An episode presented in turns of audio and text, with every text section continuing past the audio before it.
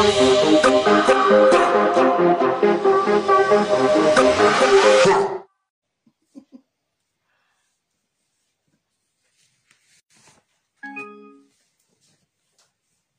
nous, on est à l'heure, même en, en avance. Waouh.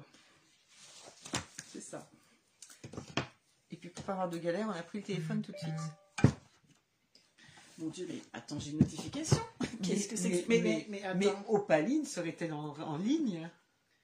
Et filmes en direct? Ça alors? Ça alors Bonsoir. Oh, ben, on a des amateurs de frissons. C'est ça.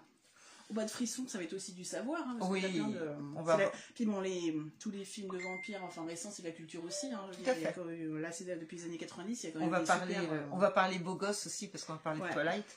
Donc, euh, Bon, il n'y a pas de, y a non, pas de a pas de toilette. Attends, entretien avec un vampire, euh, je veux dire. Ah, ça- ah, ah, Je veux ah. dire, euh, Anne Rice, on est quand même dans le vampire Ah. qui est hyper beau gosse, qui est hyper charismatique, qui est un peu. euh, enfin, Ah, voilà, on n'a pas vraiment envie d'avoir des gousses d'ail dans les poches, là. Non, c'est ça. C'est ça. T'as envie qu'il te visite. Bonsoir, Cécile. Bonsoir, ma bichette. Comment vas-tu, petite Cécile? J'espère que les enfants sont pas devant l'écran. Tout le monde au Il n'y lit, a rien d'horrible.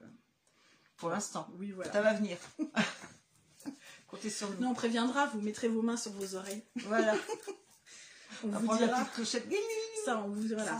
On vous dira avant. euh, les gens qui ne veulent pas entendre ça, bouchent leurs oreilles. Mais ceci dit, on a fait des recherches et on a appris plein de choses. Ouais, bah c'est Super, intéressant. super intéressant. ouais. Comme disait euh, Céleste tout à l'heure, bonsoir mademoiselle, Euh, comme disait Céleste tout à l'heure, il y aurait de quoi faire pratiquement deux lives. Bah, c'est ça. Et encore, je pense qu'on en découvrirait toujours. euh, Encore et encore. C'est ça. Je suis étonnée Stéphanie que tu sois euh, devant, devant ce live aussi. Bah écoute, ça va, les enfants sont au lit, je ne pourrais pas rester toute la soirée, mais c'est très gentil quand même de venir nous Ouais, voir. coucou, exactement. Ouais. Je suis étonnée, Stéphanie, que, euh, que tu sois devant ce live aussi. T'es pas la personne la plus courageuse que je connaisse. Ouais, mais c'est des beaux Mais- gosses. Ah oui, c'est vrai, il y a des beaux gosses. Ouais, c'est ça. Dans les vampires, il y a quand même des beaux gosses, quoi. Ah, Enfin, les vampires de maintenant. Parce que Et, les vampires oui, de- On en parlera tout à l'heure. le Nosferatu, il n'est pas, il est pas vraiment sexy. Non, hein. c'est ça. Il est... Ouais, voilà. Alors, on attend un petit peu. Comme on est en avance. Avez-vous passé une belle journée? Froide, certainement. Froide. mais- Ouais, c'est ça. hein. Le, le fond de l'air, le vent est super. euh, Pourquoi ces vampires rigolaient pas? Bah si, si, si, si, C'est le si, thème. si, justement, ouais, c'est le ça, thème. Exactement. Qui- là où on rigole, c'est que tu sois là, justement.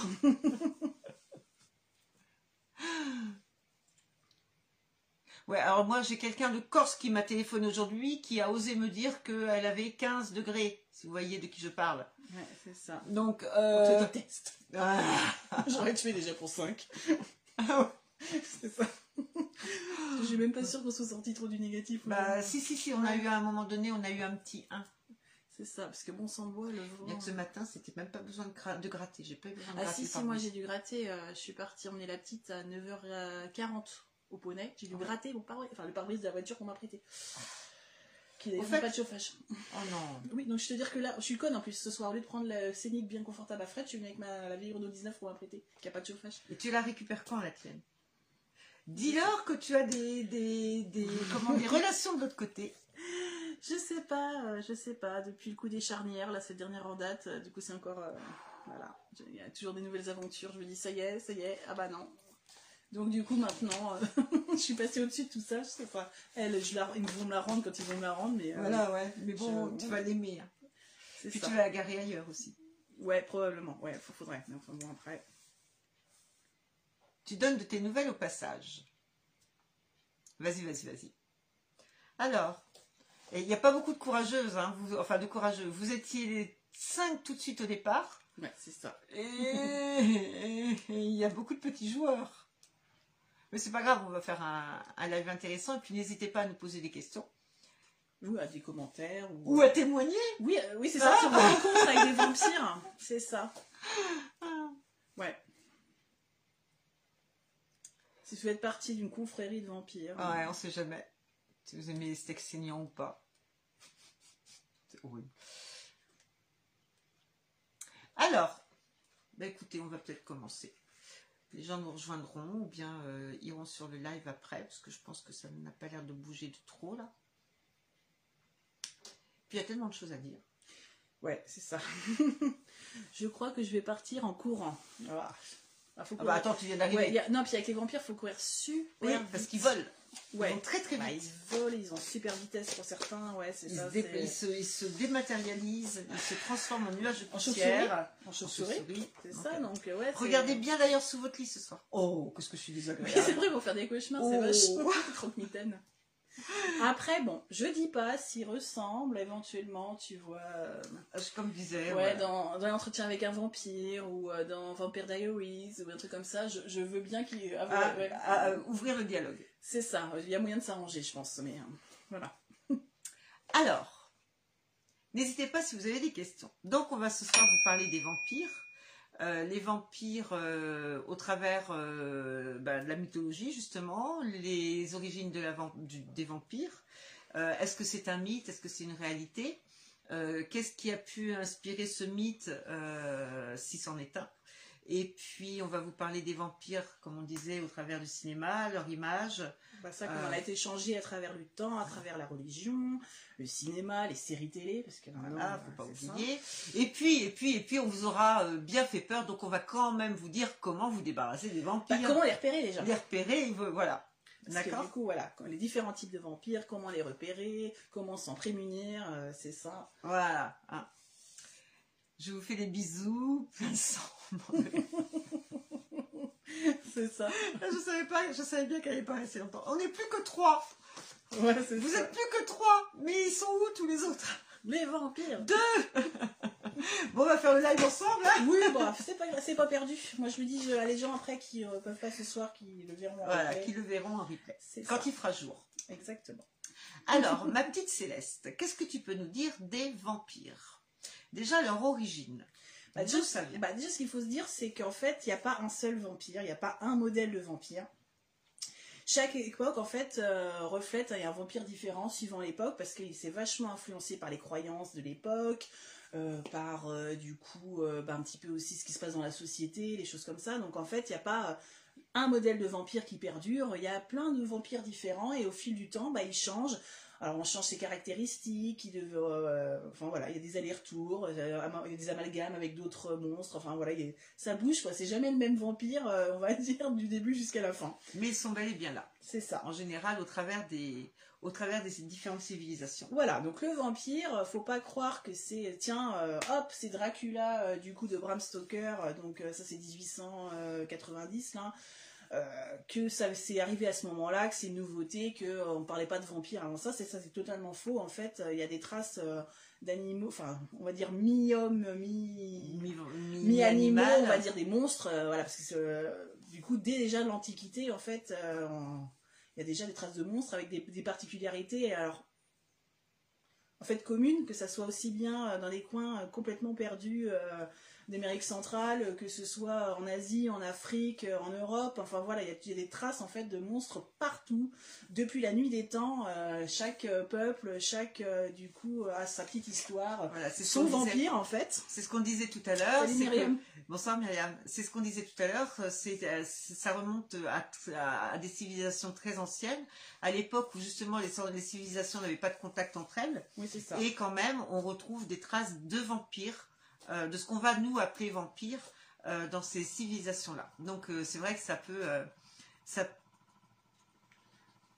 Il y a du bruit tout à coup chez moi. ça doit être le radiateur qui tourne.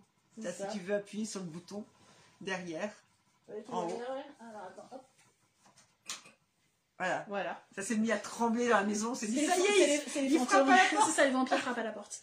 Non, en euh, plus, ce qui est hyper passionnant, c'est qu'ils avaient déjà aucun contact entre eux. Donc, c'est pas des peuples qui se sont passés, en fait, les histoires. Et il y a quand même des caractéristiques communes. Donc là, on se dit, du coup, euh, voilà. Est-ce que ce serait euh, quelque chose, il n'y a pas de fumée sans feu? Voilà. Est-ce que, du coup, effectivement, à l'origine de ça, il n'y a pas, effectivement, des, voilà, des choses qu'ils ont repérées aussi et que, du coup, chacun on a un petit peu euh, tiré les mêmes histoires. Euh, donc voilà, ça, ça reste euh, un peu dubitatif. Oui, tout à fait, tout à fait. Alors on parlait de, on parlait de religion tout à l'heure, on va revenir sur, sur les différentes croyances, mais on va rester là. Sœur Pauline. Bonsoir Pauline. On va rester là dans un premier temps sur du concret en parlant vraiment des civilisations, des diverses Ouais, civilisations. mythes et légendes, du coup, euh, vous allez voir, c'est partout. Et puis voilà, il y a des petits détails. Alors, quelquefois, ils sont un peu différents, mais il y a quand même des caractéristiques communes. Donc, euh, enfin, c'est ça qui est intéressant, euh, parce qu'après, euh, voilà, chaque, dans chaque coin, ils, ont, ils voient les choses aussi par rapport à leur météo, par rapport un petit peu à, à leur religion aussi. Donc, on va commencer déjà par les Babyloniens. Vous voyez, ça remonte à. Voilà. Mathusalem. Exactement. Donc là, il y avait Ekimu, du coup, qui s'attaquait en fait aux humains pour les dépouiller de leur force vitale. Donc vraiment, du coup, il y a deux écoles un petit peu sur les, donc les peuplades, on va dire, il y a très très très très longtemps, donc avant le christianisme, voilà, euh, du coup, c'est vraiment l'idée qu'il y a un lien au sang pour certains, et pour d'autres, en fait, c'est la force vitale. C'est-à-dire que du coup, euh, c'est pas forcément du sang. On vous dit, voilà, il vous pompe la force vitale, comme les Grecs disaient qu'il y avait l'anima, donc c'est l'âme, qui veut dire à la fois âme, à la fois force vitale. Voilà, certains monstres sucent la force vitale. Voilà, c'est pour ça qu'ils euh, euh, vident leur, euh, leur, leur victime. Ça n'est pas du. On va, on va prononcer le mot du cannibalisme euh, pur et dur. C'est surtout parce qu'il y a un but derrière qui est de récupérer la force vitale de sa victime, de son ennemi. De, Voilà, c'est ça. C'est généralement des monstres parce que du coup, à cette époque-là, on considère que c'est des dangers, donc c'est vu comme des créatures. Donc certaines sont un peu hybrides, elles ont des caractéristiques animales, d'autres caractéristiques humaines. Mais du coup, euh, je sais plus ce que je disais d'ailleurs, mais euh, On parlait de, de, voilà, mais leur premier but à eux, en fait, c'est des animaux qui, euh, des monstres qui sont là pour se nourrir, en fait, qui font ça pas par méchanceté, pas par cruauté, mais vraiment dans le but Par nécessité. de se nourrir et du coup de maintenir elles leur propre énergie en volant celle des autres. Voilà, tout à fait. Tout à fait.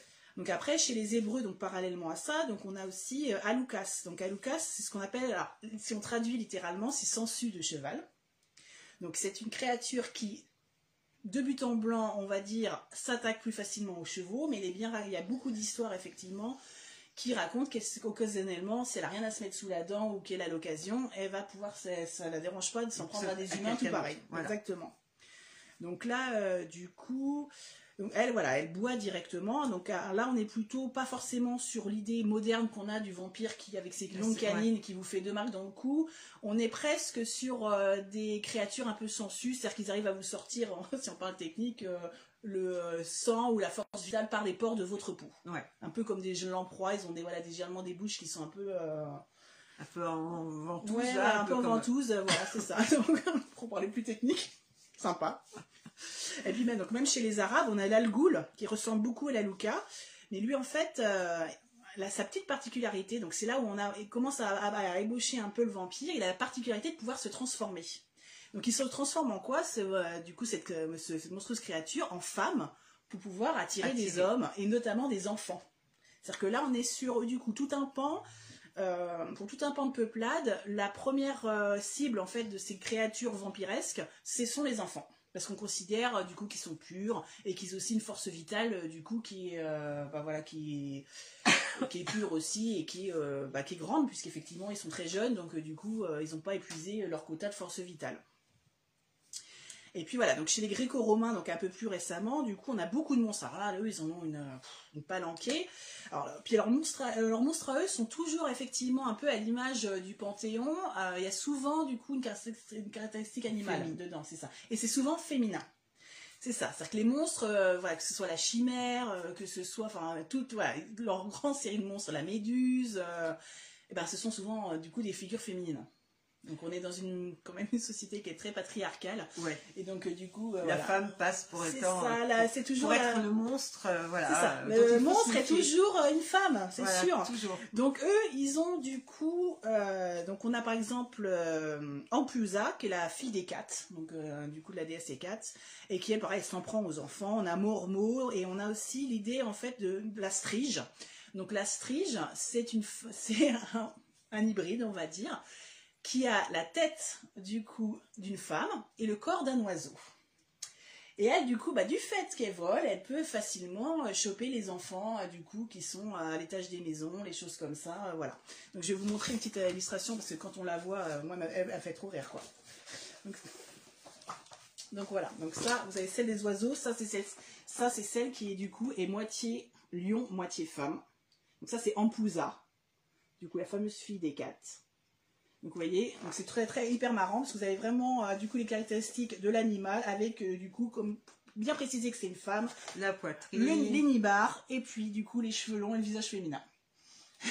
donc ça, ça me fait trop marrer. petite euh, petite euh, Voilà, petite avaient des femmes. C'est ça, pour bien euh, mettre un petit coup sur le sur le fait que c'est des Méfiez-vous, Ouais. c'est une femme. Exactement. Après, donc ça, c'est du coup les peuplades qui sont plutôt, euh, on va dire, d'origine latine et qui sont dans le sud. Après, euh, chez les Nordiques, c'est pareil, que ce soit les Nordiques ou les Celtes, c'est pareil, on a toute une flopée en fait de créatures euh, qui s'en prennent. Bonjour Rick, qui s'en prennent du coup aux humains. Donc là. alors déjà, faut savoir que dans les peuplades du coup vikings, il y a quand même une longue tradition en fait de boire le sang de ses ennemis pour s'accaparer leur force. Donc tout comme le font aussi les Aztèques, c'est-à-dire qu'en mangeant le cœur de leurs ennemis, on considère effectivement qu'en consommant une partie du coup de son ennemi, on peut On du coup, euh, euh, se, se c'est ça. revitaliser à sa source, quoi. on peut se revitaliser, on lui vole sa force, Voilà. on lui vole son courage. Du coup, donc déjà, eux, euh, c'est facilement, euh, le- on va dire la création de- de- du mythe du monstre est très facile puisque effectivement eux-mêmes du coup buvaient le sang de la- De leur des ennemis vaincus. donc voilà. Et du coup, on a dans- chez les Danois, on a une Oui, créature. on parle des Ouais, vampires. on parle des vampires, exactement. Et là, on est sur l'origine des vampires, tous les mythes, effectivement, à l'aube des temps, où on voit apparaître des monstres vampiriques avec euh, donc les voix les Valkyries, effectivement, après. Donc, on, approche, on a aussi bien, comme on disait tout à l'heure, euh, des choses qui viennent aux quatre coins du monde, avec des civilisations qui ne se sont pas du tout rencontrées, et qui pourtant ont des mythes qui se ressemblent, qui ont des points communs, et qui ont Mm, aussi, mm, mm. des fois, quand même, quelques variations bah, par rapport à leurs croyances ou au climat ou des choses comme ça. Donc voilà, comme ça tu as un petit résumé d'où on en était rendu. Alors, on disait chez les Danois, par exemple, il y a Mara. Donc Mara, en fait, il faut savoir que c'est une divinité qui a donné les mots cauchemar, nightmare aussi, donc, euh, en anglais. Donc là, c'est une femme qui est déjà morte, à qui on n'a pas fait de bons rites funéraires, donc elle est en colère, hein, forcément. Et elle revient. Et comme elle est en colère, c'est ça. Et sa spécialité, euh, du coup, c'est d'étouffer ses victimes dans leur sommeil. Sympatoche. c'est ça.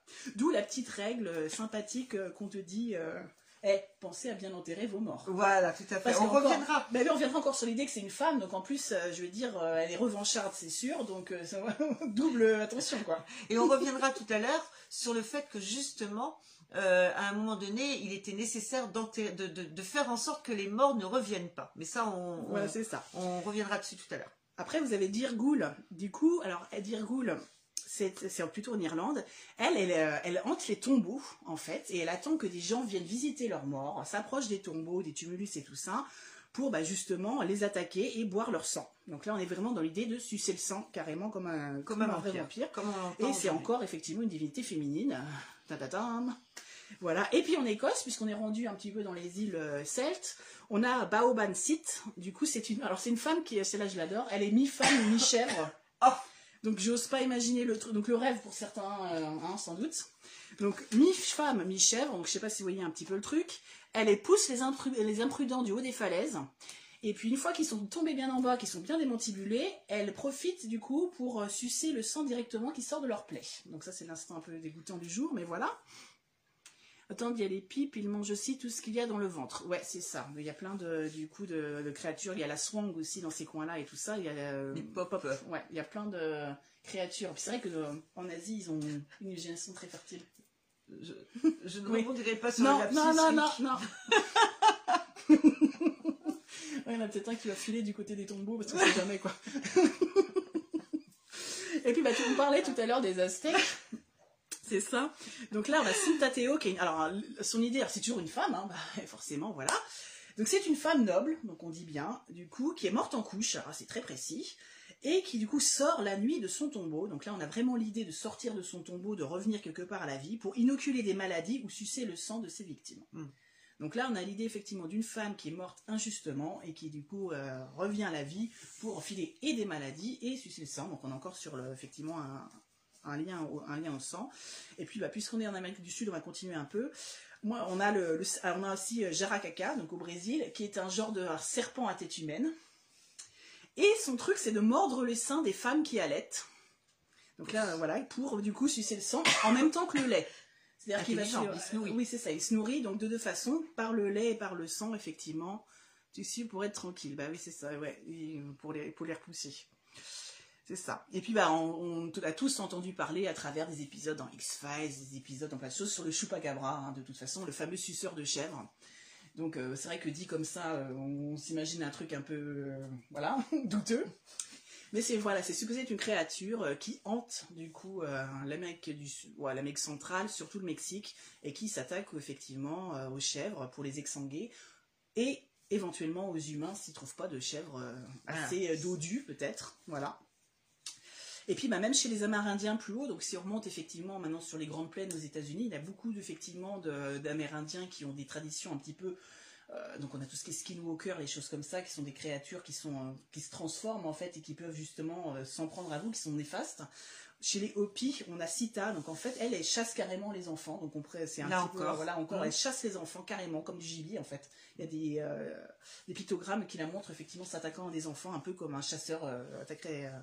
Et là du coup, les Hopis avaient une technique pour s'en débarrasser. On, là, déjà à l'époque, on précisait qu'il fallait lui enfoncer un pluieux dans le cœur. Donc on est déjà effectivement sur les bases de quelque chose qui ressemble un peu plus au À ce qu'on vampire, connaît euh, aujourd'hui. voilà, qu'on connaît par le cinéma, les livres, les choses comme ça. Et puis voilà, après il y a plein d'autres variétés, donc du coup il y a les aswang, euh, du coup qui ont une, genre- une espèce de langue super prédominante qui, qui ressemble un peu, comment est-ce qu'on pourrait décrire euh, Ouais, des créatures humanoïdes, on va dire, avec qui eux, pareil, se vont, embrassent effectivement et en profitent pour, avec leur langue pour sucer la Ouais. force vitale euh, hors du coup de leur victime. Donc là, c'est ça, hein, là, on est plutôt sur la force vitale. Et puis voilà, donc chaque, ce qu'il faut dire, c'est ça, c'est que chaque peuple, du coup, euh, bah, c'est son histoire de créature un peu vampirique avec, euh, bah, du coup, voilà, comme on disait, En euh, fonction de son, de, de, de, de sa, de sa, de, bah, de son panthéon, Voilà. ses croyances Ouais, un petit peu, voilà. et puis avec bah, les, quand même des caractéristiques effectivement qu'on peut euh, encore lier aux vampires qu'on qu'on connaît de maintenant, quoi.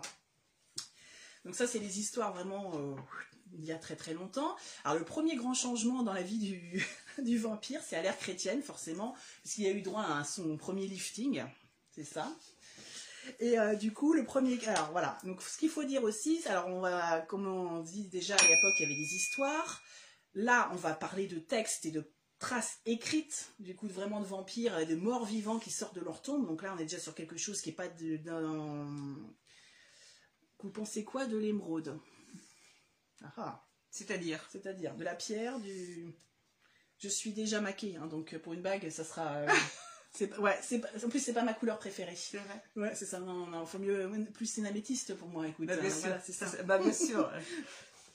C'est-à-dire, euh, Rick, euh, par rapport à l'émeraude. Ouais, certaines pierres, effectivement, qui sont supposées. euh, La pierre, oui, mais euh, c'est-à-dire par rapport au, à son pouvoir sur, le vamp- sur les vampires, sur euh, le verre, oui, mais encore. Après, euh, après voilà, ce qui évolue, ce qui évolue aussi à travers le vampire dans les époques, c'est aussi la façon dont on s'en débarrasse finalement. Voilà, bah ce qui l'attire aussi. oui, c'est ça ce qui qui l'attire. Après, il y a, attention, euh, euh, il y a des mythes qui ont découlé de certaines civilisations. Euh, on va, on- il y a certaines, certains points communs entre les civilisations, et puis il y a des choses aussi qui se sont, qui ont été prises, récupérées par euh, bloc le pouvoir des vampires. Euh, moi, je prends de l'ail, ça coûte moins cher. C'est utile, je peux le manger après. Ouais, c'est ça. Non, mais un- voilà, euh, il y, a- il y a eu tellement, tellement de, de choses qui ont été récupérées euh, en fonction de ce qui arrangeait euh, soit les civilisations, soit les religions. On va en parler des religions justement. Au niveau de la chrétienté, il y a la- voilà, au niveau de la justement, tu étais dedans. Mm. Euh, Bah, même à travers le cinéma aussi. le cinéma, bah, comme d'habitude, le Oui, cinéma. bah voilà, parce choses. qu'effectivement, euh, bah, un vampire euh, qui s'attaque euh, du coup euh, aux enfants, voilà, pendant leur sommeil, bah, ça ne fait pas un film. hein. Donc il faut aussi qu'il y ait de l'action, il faut que ça soit un peu sanglant. Comme Donc là, on, hein. voilà, on change les caractéristiques petit à petit du coup du vampire, la façon dont il attaque, la façon de le tuer. C'est-à-dire que oh bah tel truc c'est un peu facile, alors euh, on va s'imaginer qu'il faut que ça soit plus spectaculaire. Alors, pourquoi pas le, euh, pourquoi pas se dire bah non il craint le, le feu quoi. Donc Ouais, euh, voilà, c'est quand même plus impressionnant à l'écran. Du coup, euh, plutôt que d'utiliser, donc c'est ça. Il faut se Ouais, on méfier va ici. Il y a revenir toute sur- une transformation On va sur aussi sur la Ouais. caractéristique du vampire lui-même, c'est-à-dire ses forces, ses faiblesses, un peu ses caractéristiques. C'est plus au niveau énergie. Ouais, c'est ça. Après, c'est plus sur ce qu'on appelle les vampires énergétiques, qui sont un petit peu à la mode là, depuis les années 70. C'est-à-dire qu'avant, euh, il n'y avait pas trop. euh, l'idée du vampire énergétique. euh, On n'en parlait pas, c'était pas, puis pas euh, ce qui nous. a- Alors, justement, on va revenir un petit peu à tout. À, Ouais, à on va parler déjà de son lifting Euh, chrétien. voilà, au niveau Comment il de- est devenu un monstre voilà. à pleine, enfin même un démon quoi, Voilà. on peut dire. faut savoir que le premier, au, au niveau de la, de la Mm. religion, au niveau du christianisme, du catholicisme, Si on parle Le- théologie, ouais. voilà, la- le premier premier euh, vampire que l'on retrouve n'est autre que Cain. Ouais. Pourquoi Cain bah, Tout simplement parce qu'il a tué son frère et que C'est euh, quand même euh, voilà le péché capital. le péché capital et que euh, en punition euh, on l'a éloigné, on l'a fait vivre, on l'a, fait vivre dans l'ombre, dans le dans la solitude, dans le ce Dans qui le a noir, comme ouais. voilà dans le noir, ce qui a commencé à créer le, le, le premier mythe Ouais, c'est ça. du, du, du vampire. Euh, ce pauvre Cain qui en plus a eu la bonne et la bonne idée d'aller épouser une, une sorcière, Mm. voilà, et qui a fait que euh, bah, il a il a aggravé son cas. Et euh, non, puis on est quand même déjà sur les premiers jalons de l'idée que se- devenir un vampire est une punition. oui, tout à fait, tout à fait. C'est ça.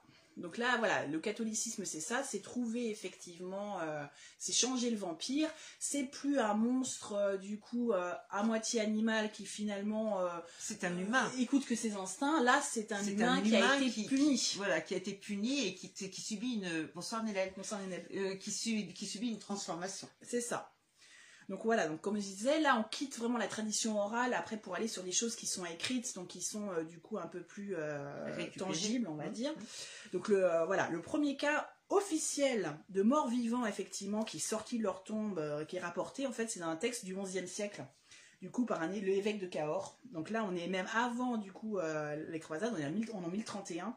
Du coup, effectivement, où il raconte ce chevalier qui est parti, du coup, pour les croisades, qui, dont, qui du coup, a été tué là-bas, qu'on ramène, effectivement. Alors, vous imaginez les délais pour ramener un corps de l'autre bout de la... Voilà.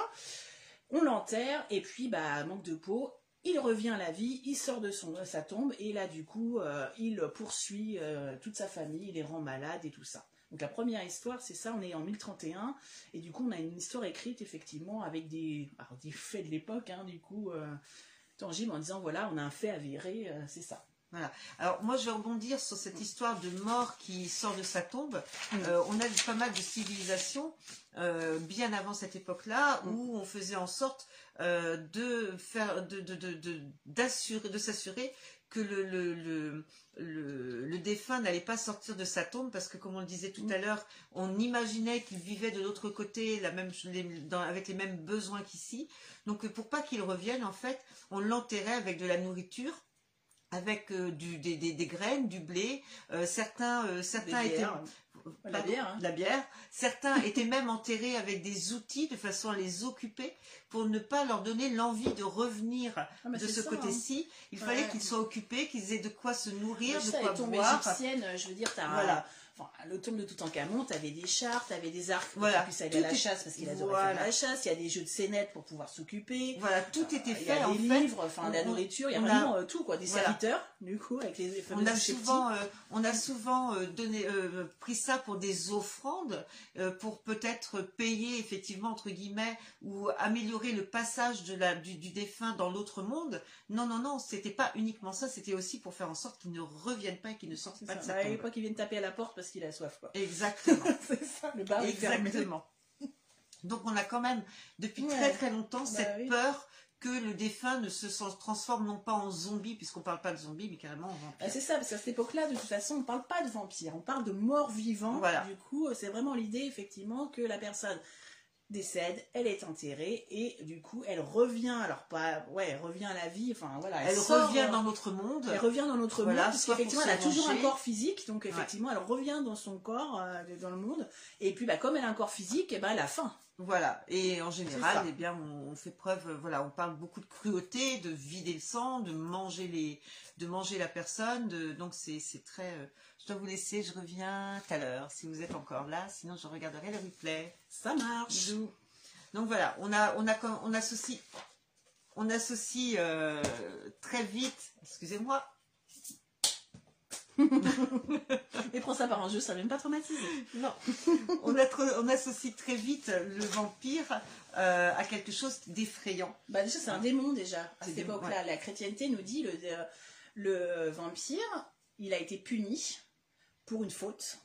Donc, du fait qu'il a été puni, il est interdit de purgatoire. Donc, de toute façon, il peut pas aller au purgatoire. Qu'est-ce qui lui reste? Rester sur Terre. Voilà. Donc Errer. déjà l'idée c'est ça, de errer sur terre parce que de toute façon il a mis en colère Dieu, il a mis en colère la religion, donc de toute façon il n'a pas le droit d'aller au purgatoire, il risque pas de s'améliorer. Donc de toute façon, hop, on le remet sur terre et comme on disait, il a un corps physique, donc faut qu'il faut, mange. et il faut voilà. qu'il voilà, il faut qu'il se nourrisse. Et puis déjà, du coup, à, cette époque-ci, on disait vraiment que voilà, l'id- l'idée, enfin l'image du vampire, on est sur un vampire qui, euh, du coup, euh, quand on ouvre son cercueil, du coup, est euh, intact. C'est-à-dire, c'est l'idée effectivement que comme il se nourrit, euh, le Oui. corps est très bien conservé, il est plutôt replet, plutôt bouffi de sang, parce qu'effectivement, comme il mange bien, euh, du coup, il n'est il pas comme les défunts ordinaires euh, qui s'assèchent complètement. Donc voilà, il a déjà des caractéristiques un petit peu, euh, un petit peu différentes. Alors, Rick, le chef, je présume que c'est Sian. Sian, euh, non, il dort. Puis c'est pas le chef en plus. c'est pas le chef, alors là, pas le chef. ça me ferait chier. Bah, ouais. donc, euh, non, il, euh, il, il dort, il commence à 2h demain matin. Donc euh, là, il est en train de faire un gros lodo au pays des. Est- J'espère pour lui qu'il est au pays des rêves. Voilà, au pays des rêves. Donc là, du coup, à ce tarif-là, en fait, on peut dire que le vampire, euh, il est plus zombie qu'autre chose, quoi. Mhm. C'est-à-dire que c'est une créature qui est, qui écoute totalement que son instinct, effectivement, son besoin de nourriture. Il ne réfléchit pas, il n'a pas, euh, du coup, de conception de quoi que ce soit, il réfléchit à rien, il se pose pas de questions métaphysiques. Euh, il a faim, il sort de son tombeau, il chope le premier humain qu'il peut pour se nourrir. Euh, Voilà. Donc là, on est vraiment sur l'idée presque du zombie, c'est-à-dire qu'il est presque, voilà, il est sans sentiment, sans rien. hein. donc on est vraiment sur quelque chose de complètement différent de ce qu'on peut. Il faut savoir aussi que euh, euh, quand on parle de vampire, la première chose qui vous vient à l'esprit, ça va être Dracula. Il faut savoir que Dracula vient du mot Dracule, qui voulait dire diable, diable, dragon. D'accord? Donc euh, on est vraiment sur une, espèce de récupération déjà religieuse. bah, Qui fait que- ouais, même pas parce que les histoires de Dracul et tout ça, bah, Vlad Tepes, c'est vraiment euh, Bram Stoker, hein, de toute façon, qui euh, du coup se rend en voyage euh, et qui découvre ce personnage euh, roumain absolument euh, fabuleux et qui en fait finalement euh, Un, un vampire. Ah, bah, un- un même pas. hein. Déjà un, un espèce de, de monstre, sanguinaire. euh, sanguinaire. De toute façon, c'était, à, la- à un la psychopathe base. sanguinaire, on va euh, dire. C'était un empaleur. C'était. euh, Oui, c'est ça. Voilà. Non, parce qu'après, voilà, ce qui est intéressant en fait, avec la chrétienté, c'est que du coup, comme le vampire est un démon, là, du coup, la seule façon de le combattre, c'est là où on change un petit peu de vie, c'est de se dire, bah, de toute façon, Si il n'y a qu'une façon de combattre un démon, c'est de le combattre avec Dieu. Voilà. Donc c'est là que commence à apparaître, ouais, c'est ça. Les histoires de crucifix, euh, les histoires bénite, d'hosties consacrées comme en Grèce, les histoires, euh, du coup, tous ces trucs-là, ça vient effectivement de là. C'est-à-dire qu'il y a, du coup, c'est un démon, donc forcément, il n'y a que Dieu qui va pouvoir, c'est ça. Voilà. Donc, ça, ça apparaît déjà, en fait, euh, parce que, ce qu'il faut dire aussi, c'est que du coup, le vampire, à cette époque-là, on est totalement dans la consommation du sang, parce qu'effectivement, on a euh, à la messe le sang du Christ. Donc, pour, la, du coup, la religion catholique, la force de la personne, elle réside dans son sang, donc effectivement, il s'attaque au sang. Donc là, attention, la consommation, de toute façon, dans le Lévitique ou le Deutéronome, dit bien qu'on n'a pas le droit de consommer du sang de toute façon. Donc là, c'est un gros interdit. Donc forcément, voilà, qui fait de lui une créature complètement, euh, c'est ça, complètement perverse, complètement. euh, On parlait de, cani- de- de cannibalisme tout à l'heure, parce que dans certaines religions, enfin, oui, dans certaines euh, civilisations, on a carrément du, du cannibalisme à la base. Mm. Donc soit on mange l'ennemi, comme on disait tout à l'heure, Mm. pour pour se nourrir de sa de sa vitalité, soit on mange on mange aussi, euh, on en parlait, euh, euh, son défunt pour lui permettre de vivre au travers de soi-même par respect cette fois-ci. Euh, et quelque part, quand on voit au niveau de la religion catholique, quand on parle même à l'heure actuelle, prenez ce pain, c'est mon corps, mangez mon corps, mangez-en tous. Oui, il y a quand même Ouais, une connotation assez, quand on, bon, sans, sans vouloir attaquer la religion aucunement, hein, mais c'est vrai qu'il y a une connotation assez, assez étrange. Mm, mm. Euh, quand on parle du vin, euh, prenez mon sang, ce sang euh, de l'alliance nouvelle que j'ai versé pour vous. Ah, euh, on est quand C'est même. ça, quand on a une autre lecture, effectivement, euh, et qu'on se dit, euh, ouais, quand même, les mots sont un peu étrangement. Euh, un, peu- un peu un peu quoi. violent quand même hein, par C'est ça. rapport à une religion. Mm. donc là c'est- effectivement on a quand même ce serait intéressant de remonter pour savoir d'où d'où vient ce- d'où viennent ces termes parce qu'on on a sous-entendu un espèce de rituel cannibalisme de can... Ouais, voilà c'est c'est- c'est c'est assez étrange d'accord? Donc on en revient comme tu disais tout à l'heure très bien au niveau du sang le Ah, fait c'est de ça. boire le sang de se nourrir du corps de l'autre C'est à partir de ce moment-là, en fait, du coup, alors avant, euh, vous euh, tombiez sous le joug euh, d'une de ces créatures, vous décédiez, et puis basta. Mm, voilà Là, du coup, comme c'est par votre sang, que s'il a sucé votre sang entièrement, finalement, il vous a vidé de votre âme, donc vous devenez vampire à votre tour. Voilà, c'est ce que j'allais dire. à ce Et en moment-là. plus, on, on- on arrive à un moment donné à- au fait que le, le, le vampire se reproduit. C'est-à-dire que... euh, Bah, Il y a une il- contamination. il y a une virus, contamination, voilà, on, il finit par, euh, Mm. par ne plus vouloir rester seul comme, comme, euh, comme Cain au début, euh, qui était tout seul et qui subissait son châtiment. Bah, le vampire, tout à coup, commence à aller euh, faire en Bah, sorte de toute d'avoir des semblables. Voilà, bah, de de- toute façon, on dit bien en- dans le vocabulaire des loges vampiriques, on engendre en fait de toute façon un vampire. Voilà. Donc on est vraiment dans l'idée euh, du coup euh, d'une transmission euh, là qui n'est pas, on va dire au niveau génétique, mais vraiment d'une transmission de force vitale, d'une transmission de pouvoir vampirique. Voilà, tout à fait. Alors, on en est où?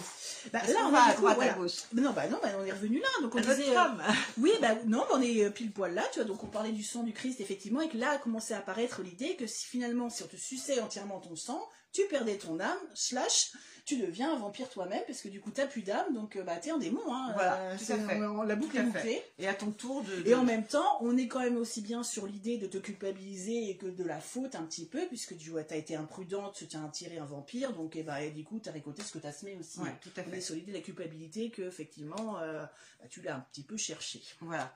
Bon, en sachant aussi qu'à un moment donné, euh, on a quand même euh, des, créatures qui sont là aussi pour te séduire. Donc, on parlait tout à l'heure des, femmes ou des hommes euh, qui font en sorte de t'attirer un peu dans leur filet. Et voilà, il y a quand même une espèce de- d'esprit machiavélique à tout ça qui fait qu'on fait en sorte de, de- de- on attise un petit peu les peurs. Hein. On va pas, on, C'est ça. on n'est plus dans le, dans le domaine où on se dit faut pas aller par là parce qu'il y a peut-être un vampire. On se dit plutôt ils peuvent venir nous chercher à tout moment et faire Oui, restons sages, euh, Voilà. ça. euh, au moins, sur les bancs de l'église, il ne me trouvera pas. Voilà, tout à fait. Avec un peu de chance. Mais on peut manger les animaux. Ouais, bah ça, ouais, Ouais. ça, ça c'est encore autre chose. hein. Ça, c'est autre mais c'est chose. toujours, euh, de toute façon, faites comme je dis, mais bon, faites pas euh, voilà, Comme je que fais. C'est ça. Donc en fait, et là apparaît du coup, il y a tout un système qui apparaît du coup où on dit que finalement euh, être vampire, euh, c'est pas si euh, dû au hasard que ça, qu'il y a des prédispositions du coup à devenir vampire. Donc là, on est en plein sur ce que ce qu'adore du coup l'Église catholique, c'est-à-dire de faire des catégories et de, on va dire. Clouer certaines personnes un petit peu au pilori par leurs origines, par les, par les petits détails. Voilà, on avait, ils ont fait pareil avec les sorcières. hein. Si vous étiez rouquine, t'es sûrement une sorcière. Oui, alors j'ai vu, Ouais. ça- m'a fait rire Ouais. d'ailleurs parce que justement Oui. le fait d'être roux est une porte ouverte au fait d'être Bah, c'est normal en même temps, je veux dire, si t'es capable de toute façon, tu vas être une sorcière, tu peux je veux dire, être un vampire. Bah, dire, enfin, au point façon, au point, façon, voilà, c'est euh, ça. voilà. De toute façon, euh, mais là, on est quand même à l'idée à cette époque-là. Ça leur est pas encore venu trop à l'idée que tu, enfin, tu vois, les femmes vampires, c'est quelque chose. Enfin, tu vois, on parlait, ils parlaient beaucoup de vampires hommes, mais finalement, les femmes vampires, elles ont pas le droit au chapitre. Elles sont pas encore là. Non, elles sont- Elles, les femmes, elles servent qu'à attirer C'est ça. ou à se faire manger. C'est ça. C'est-à-dire que là, on n'en parle pas effectivement euh, trop. Donc c'est bizarre parce que puisqu'on nous dit que les victimes peuvent du coup se transformer effectivement euh, en Oui. vampires à leur tour et qu'en plus à cette époque-là, le vampire, il est uniquement hétérosexuel. C'est-à-dire qu'il y a toujours, il ne s'en prend toujours qu'à des personnes du sexe opposé. Voilà. Mais bah, bon, euh, d'un autre côté, bon, c'est euh, pour bouffer. euh, du temps de la mythologie, euh, les femmes, elles en ont pris pour leur grade aussi. Donc Oui. on les laisse un petit peu tranquilles. ouais, quoique voilà, on se dit bien que c'est quand même un peu de ta faute quand même si tu te fais attaquer. hein. voilà, tout à C'est fait. ça. Donc, bah, qui sait du coup qui peut être un vampire? Êtes-vous sur la liste du prépu- c'est-à-dire la personne qui est déjà présupposée être vampire? C'est-à-dire qu'on vous a déjà presque coché la case qu'il fallait partir. hein. Donc, effectivement, bah, il y a les meurtriers. Les suicidés, parce que du coup on vous culpabilise bien encore hein, au niveau du suicide, on, a, on couvre ce clou, les personnes côté excommuniées, bah finalement effectivement, on a les porteurs de ce qu'on appelle les marques du diable, qui sont des taches de naissance, des taches de vin, des marbrures, euh, certaines personnes qui ont des petits, euh, des grains de beauté qui sont un petit peu, voilà, que, un petit peu trop important. C'est ça, qu'on disait, euh, bah, qu'on pouvait éventuellement déjà dire de la sorcière, par exemple, qu'elle avait la, marque en fait de son familier, la marque de tété du diable, bah, c'était un, un petit peu ça quoi. Et puis, euh, du coup, il y a aussi alors, des trucs un peu plus... Euh, il y a ceux qui sont nés avec des dents, parce qu'on sait là des bébés qui sont sortis, qui ont déjà des dents, bah, effectivement, ils sont déjà prédisposés à être des vampires. Hein. Et euh, ceux qui sont nés coiffés de leur placenta. Alors, du coup, parce qu'effectivement, on considérait que du coup, euh, là là, attention, grand signe de possibilité de devenir un vampire. Donc, ce qui est assez marrant, c'est quand du coup, dans le livre que j'ai, on me parle direct de Ceausescu, effectivement. Donc là, on est quand même dans le comble de l'horreur, un personnage euh, ô combien euh, détestable. Et lui, effectivement, il est né coiffé. Hein. donc, c'est ça. Quand on voit le nombre de victimes qu'il a fait. Il a pu faire, ouais. C'est ça. Et puis, alors, désolé Emmanuel Chin, mais du coup, la tarope, du coup, donc le mono-sourcil, pour ceux qui, euh, du coup, euh, veulent savoir, est un signe, du coup, que vous êtes un vampire en puissance. Voilà. Donc, tu vois, Emmanuel Chien... Je peux le regarder du même Non, heureusement qu'il présente plus Capital, parce que t'imagines ah, Tout à fait. c'est ça. Et puis, bah, les rouquins. Parce qu'on considère que c'était la chevelure de Judas, donc effectivement, la traîtrise. Donc, euh, comme de toute façon, t'es plus une traîtrise près, tu peux bien devenir un vampire. Donc voilà, j'espère que vous n'êtes ni de l'un ni de l'autre parce que. Ou plusieurs à la fois. J'ai une tarobe, je suis rouquin et je suis né avec des dents. Et avec le placenta, donc euh, ouais, sur la tête. ouais, c'est ça, on peut cumuler après. Je suis mal. c'est ça, on peut cumuler. Comment perdre confiance en soi? Alors. C'est ça. Et donc après, ce qui est intéressant de voir, c'est que du coup, géographiquement, donc tout cette, euh, du coup, ces histoires de vampires. Euh, en France, en Italie, beaucoup en Angleterre, en Espagne, au Portugal, tout ça, en fait tout, l'Occident, ça a été coupé net par l'Inquisition. C'est-à-dire que du moment qu'il y a eu l'Inquisition, les, inquisiteurs ont dit, toi t'as vos histoires de fadaises, de vampires, de machin, on veut pas en entendre parler. Et donc c'est là du coup où en fait, il y a le, phénomène a purement et simplement disparu, du coup d'Europe occidentale. Mais heureusement, pour tout ce qui est du coup l'Europe de l'Est et du coup l'Europe orientale, euh, là par contre, ça, comme il n'y avait pas eu d'inquisition, ça a perduré et on est sur des mythes, il y a des trucs hyper savoureux. Hein. Oh, même, à l'heure actuelle. Oui, bah, même à l'heure actuelle en Roumanie, ouais, c'est. Bah, c'est quand même le berceau, la Roumanie. Ouais, euh, c'est ça. Ah, même en Grèce, hein, du coup, euh, là, je regarde un reportage archéologique où il déterrait effectivement un cimetière sur une île grecque. Euh, un cimetière euh, du coup qui est pas hyper ancien et il y avait des tombes euh, qui avaient été du coup... Alors excusez-moi. Oh pardon, je sais pas ce que je voulais faire.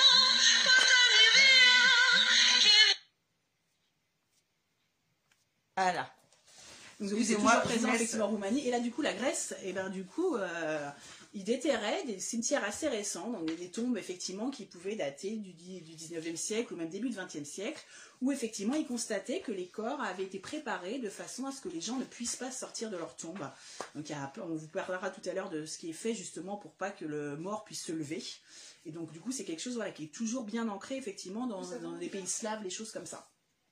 Euh, Donc notamment parce qu'effectivement, il y a eu une résurgence dans tous ces pays-là, notamment par rapport à tout ce qui est euh, les épidémies qu'il y a pu avoir, donc par rapport à notamment euh, la peste. C'est-à-dire que la peste, c'est une maladie absolument horrible où vous pouvez, du coup, vous avez du sang qui sort par tous les pores de votre peau, par tous les orifices. Donc voilà, c'était effectivement des maladies qui ont maintenu vivante cette tradition liée au sang de grandes maladies et de choses comme ça. Donc là, euh, ça, ouais, ça a ravivé les peurs. Donc là, on, parle beaucoup. Bonsoir euh, voilà, donc bonsoir Sophie. Donc dans tous les pays, que ce soit les pays baltes, la Russie, la Bohème, l'Europe de l'Est, même en Grèce, effectivement, vous avez, vous trouvez des mythes vampiriques. Alors ce qui est marrant, par exemple, avec la Grèce, c'est que vous avez un loup-garou, parce qu'effectivement. Euh, ce qui était dit effectivement à l'époque, c'est que finalement, au niveau de la France, les gens croyaient plus en loup-garou. Pour eux, c'était totalement crédible. Mais par contre, le vampire, ils ont eu du mal à s'y mettre. Donc ça, c'est marrant. Et en Grèce, du coup, le vampire, enfin le loup-garou euh, local, du coup, ce qu'on appelle le vricolacas, ça ne pas. Du coup, lui, on remarque en fait qu'à travers les âges, il prend peu à peu le régime alimentaire du vampire. Donc il y a une, vraiment une transformation du mode loup-garou, donc qui est un animal effectivement, euh, enfin qui est un animal démoniaque, et qui se met effectivement, qu'on plaque petit à petit sur le truc du vampire pour le faire coller au vampire. Donc du coup, avec il passe en fait euh, de simplement j'attaque des passants, je les mange, à je suce le sang, euh, comme les vampires. Et je terrorise. Euh, Alors, faut savoir que tous ces mythes-là, ils ont été redécouverts en Occident, du coup, avec les Lumières. En fait, les philosophes des Lumières, donc avec euh, tout ce qu'appelle Rousseau, Diderot, avec la grande encyclopédie. Il y avait aussi euh, cette mode pour les voyages un petit peu lointains et tout ça pour découvrir les anciennes civilisations. Et du coup, voilà, il y a On eu a un- ramené, on euh, a retrouvé, euh, du coup, quoi? Qu'est-ce que c'est que ces arriérés euh, dans les pays de l'Est euh, Qu'est-ce que c'est que ces histoires de bonnes femmes qu'on raconte au point du feu? Voilà, qu'il y a eu un petit retour, du coup, avec le siècle des Lumières euh, sur le... Et la bête du Gévaudan, bah oui, totalement. Là, on est sur effectivement quelque chose euh, qui... euh, De très, actu- enfin, très actuel, de, de, de plus contemporain. oui, plus ouais, d'un peu plus contemporain, mais qu'effectivement, on ne sait pas si c'est un monstre, on ne sait pas si c'est un vampire, on ne sait pas si c'est tout simplement un, malade qui, euh, voilà, qui, euh, qui se prend pour un vampire, parce que c'est un petit peu, on verra ça tout à l'heure. Ouais. Et du coup, bah, comment est-ce qu'on reconnaît un vampire à cette époque-là? À quoi ressemble un vampire Bah oui, c'est ça. Est-ce que du coup, si j'en croise un, euh, voilà, je vais me dire, putain, la vache, je change de trottoir, voilà. Donc à cette époque-là, donc on parle de, il y a fort, fort longtemps. Noam- Naomi. Pardon. Sans Naomi. Je regarderai les replays. Merci à vous deux et bisous. Bah, Bisous, pas de problème, Nénel. Gros dodo. Et ben comment est-ce que fait que déjà, on, il y avait la, la première chose, si on cherchait dans le cimetière, il y avait des signes déjà qui permettaient de voir que c'était une tombe de vampire. On, faisait le tour des cimetières et on regardait bien autour des tombes. Et s'il y avait des trous, c'est que du coup, Il potentiellement, il y avait possibilité qu'ils sortent par là. Donc déjà, c'est le premier truc, on cherchait des trous. Après, il y avait les croix de Guingois. On considérait que du coup, si la croix était traviole, c'est qu'il y avait eu un affaissement de terrain, c'est bien que le, le coup, le mec s'était barré, et puis que la terre a dessous, Voilà. et que Il du coup, voilà. Donc, autant dire que dans les vieux cimetières, ou toi, celui qu'on a été l'autre fois faire l'enquête, qu'il y avait des tombes. C'était un cimetière à, à vampires. hein. Oh bah, qu'il y avait ça. hein. oui, il y avait plus de vampires que, de- que, que d'humains dans, ce- dans cette affaire-là. Donc là, premier grand signe, effectivement, c'était, voilà, si la croix elle traverse, c'est que le terrain s'est affaissé. Ici, il s'est affaissé, c'est parce que le vampire est parti. Du coup, pouf. Donc première chose. Et puis voilà. Et il y a quand même certaines personnes qui, sont, qui ont un don pour reconnaître les vampires. Alors, alors, attention, on appelle les vampiriches, ou alors les vampipovitch, suivant effectivement la région. Donc en fait, ce sont des gens qui sont nés de l'union d'une femme mortelle et d'un vampire. Et oui, là, on a totalement le vampire, il peut enfanter. Alors ce qui jusque-là, du coup, dans les mythes modernes, comme par exemple le film de Dracula euh, de Coppola, euh, le tout le drame de ce fameux de ce vampire, c'est que lui il voudrait bien du coup engendrer un, du coup vraiment un enfant, enfin mi-enfant mi-vampire, mais qui n'y arrive pas. Donc là, on est vraiment sur effectivement tout- quelque chose de totalement naturel. euh, Du coup, euh, une femme mortelle avec un vampire, clac, comme voilà. quoi il n'a pas fait que lui sucer le sang. Ben voilà. Donc et du coup, ça créait des enfants donc, qui pouvaient, qui avaient le don du coup de reconnaître comme ça à vue dans un cimetière la tombe d'un vampire ou de les reconnaître dans la rue. Donc formidable. Et puis on avait le, le grand rituel aussi quand même que j'adore pour reconnaître effectivement une tombe de vampire. Donc on choisissait un adolescent vierge, parce qu'effectivement il faut qu'il soit pur, qu'on mettait sur un cheval, donc soit totalement blanc, soit totalement noir, ça ça dépend un petit peu des régions, mais un cheval qui n'a jamais sailli. Vierge aussi. Vierge aussi, bah oui, patatras, double. Donc ça commence à être compliqué, hein. Voilà. Et euh, du coup, on envoyait ce cheval avec son cavalier dans le cimetière.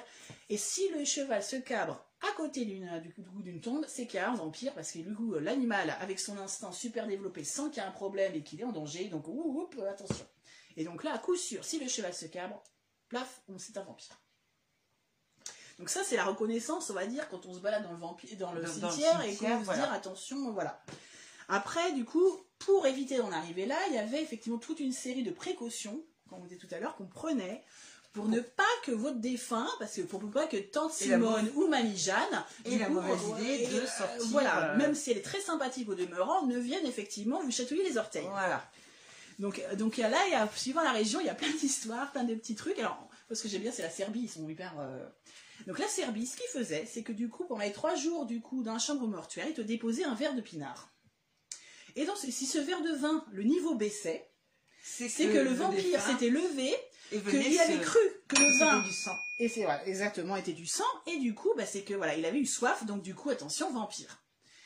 Alors avec le recul et à ce qu'on sait effectivement de l'alcool qui a tendance à s'évaporer, il a dû avoir un sacré paquet de vampires. Alors Valérie nous dit désolé du retard, je me referai le, Le live en replay. j'ai l'habitude maintenant. il n'y a pas de souci, chacun arrive quand il peut, il n'y a pas de problème. C'est pour ça du coup qu'on fait des replays, Voilà, ou qu'on met sur la chaîne YouTube, voilà, tout ça pour que les gens puissent regarder plus tard. Voilà. Voilà. Donc euh, le, le coup du pinard, impec, du coup, parce que c'est bien connu, le vampire est un pochetron, donc si, euh, voilà. Et si, Voilà, euh, il y a du rouge, c'est du sang, donc, Donc, on va aller voir un va, petit peu. Voilà, euh, si euh, du coup le verre il a baissé, c'est que forcément il faut faire quelque chose. Donc ça c'est la première chose. Dans ce cas-là, du coup, qu'est-ce qu'on peut, qu'est-ce qu'on peut faire pour empêcher du coup la transformation Une fois qu'on a la preuve qu'il y a quand même. euh, Il y a des sérieux doutes et surtout il y a beaucoup de peur que la personne bah, revienne, c'est donc ça, on va l'empêcher on veut dormir de- tranquille parce qu'on va pas passer notre temps à surveiller les uns les autres. Et ben voilà, donc il y a plusieurs techniques. Donc en Roumanie, ils aimaient bien vous enfoncer un clou dans le front. Comme ça, on clouait du coup le, Le- défunt, le défunt à son à sa- cercueil à sa demeure. directement. Comme ça, on était sûr qu'il pouvait pas sortir. C'était une idée radicale. Après, il y avait du coup donc, tout le long de la vistule, le coup, donc ça c'est dans les pays, euh, tout ce qui est Biélorussie, choses comme ça. On était du coup, on plaçait des croix de saule sous les bras, effectivement, du défunt. Donc c'est pareil, il avait les bras qui étaient bloqués par des croix en saule, et du coup, bah, il pouvait pas Il sortir. était hein, coincé dans même son- certes, dans il son était cercueil. réveillé, mais bah, il pouvait pas aller plus loin. Il y restait. C'est ça. Alors après, voilà, il y a certains euh, pays où on met un caillou, donc effectivement dans la bouche. On a, je sais pas si vous allez réussir à le voir. Voilà, donc on a retrouvé effectivement des tombes qui, à l'ouverture, présentaient des cailloux dans les, dans, directement dans, le, dans le crâne. Donc ça, c'est ce qui se faisait effectivement, notamment en Grèce, donc dans le cimetière que je disais tout à l'heure, qui avait été effectivement euh, prospecté. Du coup, vous retrouviez des cailloux, euh, des choses Dans- comme ça, dans- ou des pièces, voilà. du coup un peu. Euh... Bon, ben voilà, pour l'empêcher en fait de grignoter son linceul, donc déjà parce que ça faisait un bruit horrible, et en plus que du coup, s'il n'arrive pas à grignoter son linceul, il peut Il pas peut pas sortir. euh, ouais, c'est ça. Et puis voilà, donc, et puis bah, du coup la fameuse gousse d'ail qui fait son retour, donc les Roumains mettaient aussi éventuellement une gousse d'ail, du coup comme ça ça neutralisait le truc. Les Grecs, eux, mettaient plutôt une hostie qui était consacrée. Donc on revient à la religion. Voilà, on revient effectivement à la religion. Alors les Grecs et les Orthodoxes, c'est vrai qu'ils sont très, euh, voilà, comme ça. Et puis, alors, moi, ce que j'aime bien, c'est les Russes. Alors là, pour ceux qui, euh, sont très, qui étaient très fans de X-Files, il y a un épisode qui est hyper tordant, du coup, où euh, Mulder et puis Scully, du coup, vont enquêter dans une petite ville, je crois que c'est en Arizona, euh, sur un cas pseudo-vampirisme. Et puis en fait, il s'avère que ouais, c'est vraiment un vampire. Et alors, c'est un, épisode qui est un peu tragicomique parce que du coup, le vampire, il est un peu empoté et tout ça. Et donc, à un moment, euh, ils vont dans, je crois qu'il attaque Mulder dans sa chambre de motel. Donc, euh, c'est le flic du coin, hein, le vampire. Et du coup, euh, Mulder, là, il pense à une vieille légende, et ce qui lui sauve la vie, c'est qu'il renverse par terre, effectivement, des cure-dents. Et du coup, bah, en fait, le vampire, il est obligé de les ramasser. C'est-à-dire qu'effectivement, pour les Russes, dans le tombeau, on jette des graines. Et en fait, comme ils, sont, ils ont une, enfin, ils ont une obligation, ils sont complètement turnubulés par le fait qu'il y a des trucs à ramasser. Et en fait, ils sont en train de ramasser les trucs, donc vous avez le temps de le tuer tranquillement et de vous barrer. Parce qu'en fait, bah, il passe son temps à faire ça. Il est maniaque. Le vampire Donc voilà, est et on fait ça avec des graines de pavot, traditionnellement en Russie. Il est maniaque, et en fait, c'est une compulsion. Il ne peut pas s'empêcher de compter si on lui balance quelque chose. Et du coup, voilà. Et donc, l'épisode se termine comme ça. Fox Mulder se barre parce qu'il lui a acheté des trucs et que le, et donc, vous avez la tête du vampire qui est excellente et qui fait, genre de dire, j'en ai pour trois heures à tout ramasser. Et puis, effectivement, il en profite pour pouvoir se barrer tranquille. Donc, c'est un, épisode qui est, qui est- voilà. Assez- C'est- assez bah, je m'en souviens encore. Je l'ai vu, j'avais 12 ans. Donc, euh, oui, donc c'est un peu ça. Alors avant, donc voilà, quand on en venait à faire tout ça, mais on pouvait aussi protéger sa maison. Bien sûr. si jamais il a quand même réussi À sortir de euh, tout ça. ouais, à, ramasser toutes les graines. Et puis s'il y en a un qui nous a échappé, euh, oui, c'est ça, ou un qui, un qui vient, pourquoi pas, du cimetière voisin qu'on n'a pas préparé, euh, voilà, qu'est-ce qu'on peut faire? Alors il y avait effectivement, en Serbie, on peignait des grosses croix, du coup avec du goudron sur les portes. Parce que là, du coup, on a quand même l'idée, effectivement, religion, que le, La euh, protection. voilà, le, on est encore dans le vampire a peur de Dieu, donc euh, voilà. Les Roumains nous font des jolies couronnes d'ail. Donc, un truc sympa pour mettre sur les portes. Donc, on peut mettre une couronne à Noël, mais on peut mettre des couronnes de gousse d'ail, hein, pourquoi pas. Alors, il y a nos amis russes sont malins avec leurs graines, donc ils se sont dit qu'est-ce qu'on va faire? On va étaler des graines sur toutes les routes qui sortent du cimetière, comme ça, bah, du Pour coup. les euh, occuper. oui, pour les occuper. Faut pas que les oiseaux passent par là, par contre. Ouais, ça c'est encore un petit peu autre chose. On peut éventuellement mettre des torches, du coup, à l'extérieur, à brûler en pas permanence. oublier que le vampire n'aime pas le feu. La lumière, La le lumière, feu, voilà, c'est ça. Donc on lui fait peur effectivement avec euh, des grandes torches qui brûlent toute la nuit. Et puis on peut aussi, alors celle-là je l'adore, on peut peindre un troisième œil sur le front d'un chien noir, parce que du coup le vampire il va croire que c'est Cerbère, c'est un des chiens qui garde les enfers. Du coup, Il va pas et, venir. et bah, du coup bah, il, est- il la frousse que le truc l'emmène, donc eh ben, il va se barrer dans l'autre sens. Ce qui est comme un petit peu étrange quand même, sachant que au début, euh, au tout début, le, le vampire vient de l'enfer. Ouais, de- c'est- ah, ouais, non, mais même pas parce qu'il était refoulé. Oui, c'est vrai qu'il était refoulé de Il est refoulé de partout. C'est... Pauvre. Bah, il a des baskets, il rentre pas en boîte. hein. Donc, euh, du coup, euh, c'est ça, il est refoulé de partout. Donc, ça, c'est complètement hallucinant. Donc, on peignait un, un troisième œil sur un chien noir. Et ça suffisait à ce que le vampire ait la flippette et qu'il ne revienne jamais, jamais, jamais.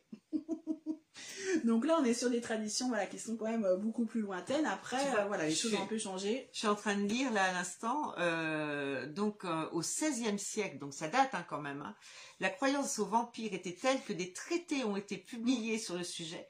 Des hommes d'église expliquaient même comment lutter contre ces créatures de Satan. Ah, ça, il y a plein de, effectivement, d'anciens livres qui sont absolument On, hallucinants. voilà, On vous donc, donne des conseils, mais des trucs. euh, c'est vraiment euh, rentrer dans des, c'est même plus des des des des des, des, des- des légendes, ça devient, ça devient Hmm. vraiment des convictions Ah, le, totalement. que le vampire existe et qu'il faut faire en sorte de prendre des précautions par rapport à lui. Bah, là, de toute façon, on n'est plus est- du tout sur la Au sur la niveau du temps, on va s'approcher de ce qu'on appelle le vampire des- du temps moderne. Et le vampire du temps moderne, c'est un business, le vampire. Bien sûr. C'est-à-dire qu'enfin, voilà, dans le 19e siècle, vous aviez nombre de gens qui euh, vendaient des kits de vampires. C'est-à-dire que quand, du coup, les, nos héros, euh, alors généralement, c'est nos, nos amis, alors les Anglais, les Allemands, qui étaient du coup tous les poètes un petit peu romantiques, faisaient ce qu'on appelle le grand tour. Donc, le grand tour, c'était, on avait la, pour tradition que les jeunes hommes, avant qu'ils se marient, euh, ils faisaient un dernier barreau euh, d'honneur pour aller s'amuser. On Et, euh, fait encore un peu. hein. Ouais, c'est ça. Donc, c'est ouais, mais là, ça a duré six mois, quoi. hein. Ouais. et ils n'avaient pas la voiture. ils hein, ils revenaient souvent hein. avec euh, des trucs sympatoches, parce que forcément, voilà, quand vous êtes livré avec vous-même, avec vos potes, que vous faites le tour de tous les sites classiques, donc ils allaient en Italie pour aller sur les ruines romaines, on est dans l'époque classique, donc on revit en fait les grandes époques de l'Antiquité, ils allaient en Grèce, donc ils passaient dans tous les trucs un peu romantiques, ils allaient effectivement en Roumanie, tout ça. Donc, euh, bah, le grand tour, ils pouvaient partir six mois, les mecs, hein, donc euh, du coup, Il le temps réfléchir. Ouais, c'est ça. Et ben, allaient on leur vendait les kits anti-vampires quand même. Du coup. Fallait avoir son kit anti-vampire parce qu'en voyageant, on ne sait jamais sur quoi on peut On tomber. peut tomber. Il y avait un vrai business de kit anti-vampire dans lequel il y avait l'eau bénite, il y avait le crucifix, Le il y avait pieu. un pieu au cas où, il y avait la Bible, parce qu'il faut toujours avoir la Bible sous la main. Enfin voilà, vous aviez euh, le miroir, parce qu'effectivement, comme à cette époque-là, le vampire, effectivement, n'a pas de reflet, il n'a pas Donc il d'âme. ne se reflète nulle part. C'est ça, donc il n'a pas d'ombre, il n'a pas d'âme. Donc du coup, on pouvait, avec un, voilà, vous étiez dans une foule, euh, discrètement avec le miroir, vérifier si euh, tout le monde avait bien son reflet. donc voilà, donc c'est devenu un business. Donc là, on est vraiment sur l'époque moderne. Donc on est, donc cette époque moderne là, comme on, effectivement on est dans une recherche de ce qui est beau dans le passé, de ce qui est un petit peu, euh, on va dire unique, de ce qui est un petit peu euh, fantastique. C'est là où il y a tout. On est dans une époque où on a un goût pour euh, du coup les grands euh, personnages un petit peu énigmatiques voilà, du ouais. passé. Donc on reprend les histoires. Donc on ressort les, on va ressortir les Aristote, on va ressortir plein de choses de, de Platon, tout ça, plein d'auteurs de l'Antiquité. Et on va ressortir aussi quand même dans le monde vampirique trois personnages qui vont inspirer du coup. Tout finalement, euh, tous ces, euh, ces poètes, tous ces euh, romanciers modernes, et qui vont se dire, du coup, voilà. Donc il y a déjà Monsieur Gilles de Rais. Voilà, c'est ça. Qui- Donc, dit Barbe Bleue, Qui est dit le psychopathe qui Voilà. tue les enfants pour faire de l'or. Euh, voilà, dont Aka, le château n'est pas très très loin c'est d'ici ça, donc, un, d'ailleurs. de ces, un de ces châteaux, parce Un de ces châteaux euh, qui est dans un drôle d'état. Hein, Ouais, c'est ça. Bah, Pas grand chose. En même temps, euh, il avait un tel besoin d'argent, je crois qu'il en avait 27 quand ses parents sont décédés, il a hérité d'un truc comme 27 châteaux et petit à petit il a tout vendu pour euh, parce qu'il a tout claqué, hein, voilà. On va dire ça comme ça. On va dire ça C'est un ça. flambeur. Donc Gilles de Rais, c'est quand même effectivement celui qui a combattu aux côtés de notre amie Jeanne d'Arc, hein, du coup, euh, voilà. Donc un mec qui a vu la guerre, un, vraiment ce qu'on appelle un fou de guerre. Donc il a, je pense que le problème c'est ça, c'est qu'il a tellement vu de bataille que ça lui a remonté, le cerveau. cerveau, Ouais, hein, ouais. du coup. Donc là on est sur quelqu'un qui est né vers 1400, mais on sait pas trop finalement. Et puis, euh, bah oui. Et puis, euh, du coup, euh, qui est décédé vers 1440. Donc voilà, un personnage très trouble, un personnage qui tuait des enfants, qui euh, voilà, leur sang parce qu'il pensait effectivement qu'avec des jeunes enfants innocents et purs, il allait pouvoir faire euh, de l'or. Parce que du coup, toujours en recherche de, de liquidité, on va dire. C'est ça. Bonjour Viviane. Bon, ça, Donc là, voilà, premier personnage qui ressort un petit peu des, des livres d'histoire poussiéreux pour en faire un personnage de ténèbres, quelqu'un qui a une aura effectivement un petit peu euh, ésotérique, un petit peu euh, et bonne gousse. Et Ah bah oui, là, il faut ce qu'il faut. Donc Gilles de Rais, effectivement, donc premier, euh, voilà. Je l'ai fait par ordre chronologique. Après, vous avez Vlad Tepes, effectivement, donc le notre fameux fameux Vlad. Donc, Dracula. voilà, le Enfin, Dracul. celui- Voilà. Dracul. C'est ça, donc le fameux Dracul. Donc lui, il est né en euh, 1431. Et C'est du coup, euh, alors entre 1431 et 1435, parce que là c'est pareil.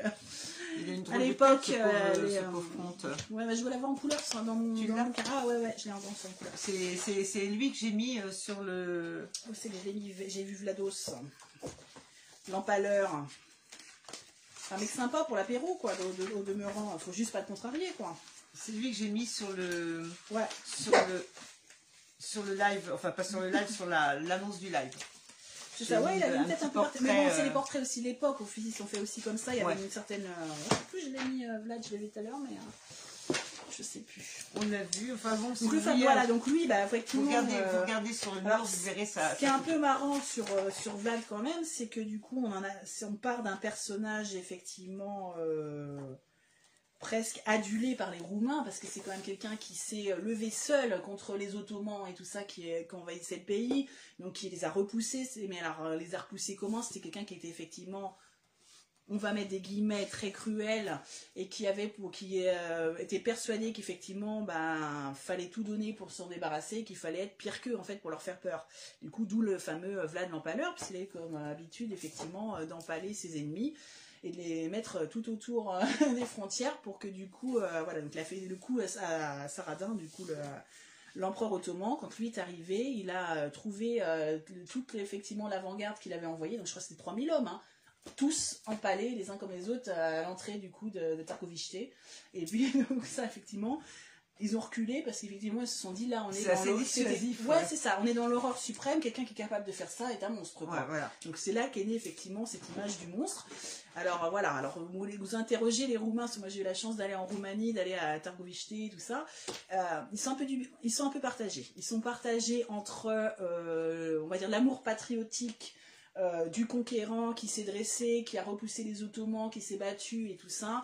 Et puis euh, ce côté totalement commercial, cinglé, complètement cinglé, de on en a fait carrément un vampire, un être monstrueux qui est cassant limite, qui est assoiffé de sang. Donc voilà, ils sont un peu, euh, un petit peu sur la brèche là-dessus, quoi. Donc là, du coup, c'est le deuxième personnage qui, qui, est, qui a un petit peu impacté tout ça. Donc là, Vlad Tepes, évidemment, c'est ce qui a donné du coup l'idée à, à Bram Stoker, effectivement, des Dracula. Dracula, on va dire, allez, c'est 70% de la vie de Vlad. on va dire ça comme c'est, il a tout pompé là-dessus. Et puis vous avez la, et vous avez la fameuse comtesse, euh, du coup, euh, sanglante, donc Elisabeth Bathory. Donc la- Elisabeth Bathory, donc effectivement, elle, elle est en Hongrie, donc elle est euh, de, née en 1560. Là, du coup, les choses sont plus écrites et tout ça, donc c'est un peu plus facile. Et euh, elle, son truc, en fait, donc son mari était toujours parti à la guerre, elle est toute seule aux commandes, et en fait, un jour, la légende dit, j'aime bien dire ça parce qu'effectivement, les faits, euh, on a dit beaucoup de choses hein, sur elle, euh, dit que cours d'un repas, euh, une servante lui sert un plat, elle fait pas attention, elle la coupe avec un couteau. Et un peu de sang, se- du coup, est projeté sur son visage. Et le soir, elle se rend compte que là, là où le sang effectivement avait euh, jailli, euh, elle a la peau, oui, beaucoup plus douce. lisse, beaucoup plus fraîche, et que du coup, suite à ces événements-là, elle aurait commencé à se dire que bah, pour garder sa jeunesse et sa beauté, Il n'y a rien mieux sang. que du sang, effectivement, Ah, euh, de jeune fille, sang, bien sûr, voilà. parce que voilà. Et du coup, voilà. On lui impute un nombre de victimes absolument incroyable, puisqu'elle avait tendance effectivement à faire disparaître toutes les jeunes filles qui travaillaient aux alentours des châteaux pour effectivement, euh, hop, les exsanguer, et puis elle faisait La disparaître première, sa première crème de nuit, C'est ça, c'est bain- on parle aussi de bain de sang, le bain de sang. Et Ah, des choses, coup. des choses qui, qui durent encore, enfin qui durent encore, euh, Mhm. qui, qui sont reprises, qui sont reprises Ah bah, toujours au au cinéma, oui, c'est etc. ça. les Bah, la, de la sang, dernière, les- euh, qui c'est qui a fait un, un- un film sur Bathory, là, je sais plus. Euh, voilà, il y, en a, il y en a tout le temps, il y a des témoignages, c'est absurde. Alors après, voilà, après il faut mettre ça. Alors, Elisabeth Bathory, pour ceux qui veulent, voilà, Très un joli femme. portrait, effectivement. Bah, tout le problème est là, je crois. C'est-à-dire qu'il y a tout un, je, euh, du coup, euh, il y a tout un pan. J'avais vu un reportage il y a quoi, un documentaire il y a quoi, deux ou trois mois, et il disait effectivement que cette femme était plus riche effectivement que du coup l'empereur austro- austro-hongrois, que lui quelque part il était jaloux. C'est-à-dire qu'elle avait beaucoup de terres, beaucoup d'argent. Elle était belle. C'était une femme. Elle était belle. Elle n'était pas commode. Du coup, c'est-à-dire que du coup, quand lui voulait euh, récupérer de l'argent pour financer des choses, ben, elle envoyait chier. hein, on va Mhm. dire ce qu'il est.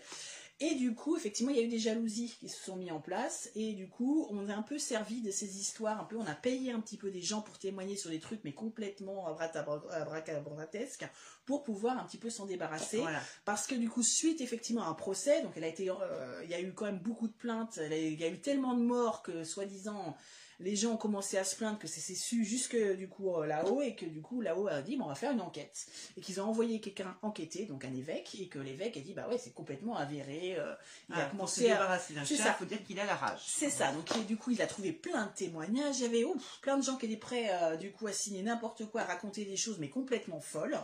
Et du coup, bah, c'était vite vu, elle a été jugée, elle a été enfermée après à vie dans un autre, un autre château, et puis bah, de toute façon ça n'a pas tardé, hein, ces terres ont été en toutes confisquées, euh, on lui a tout volé. Voilà.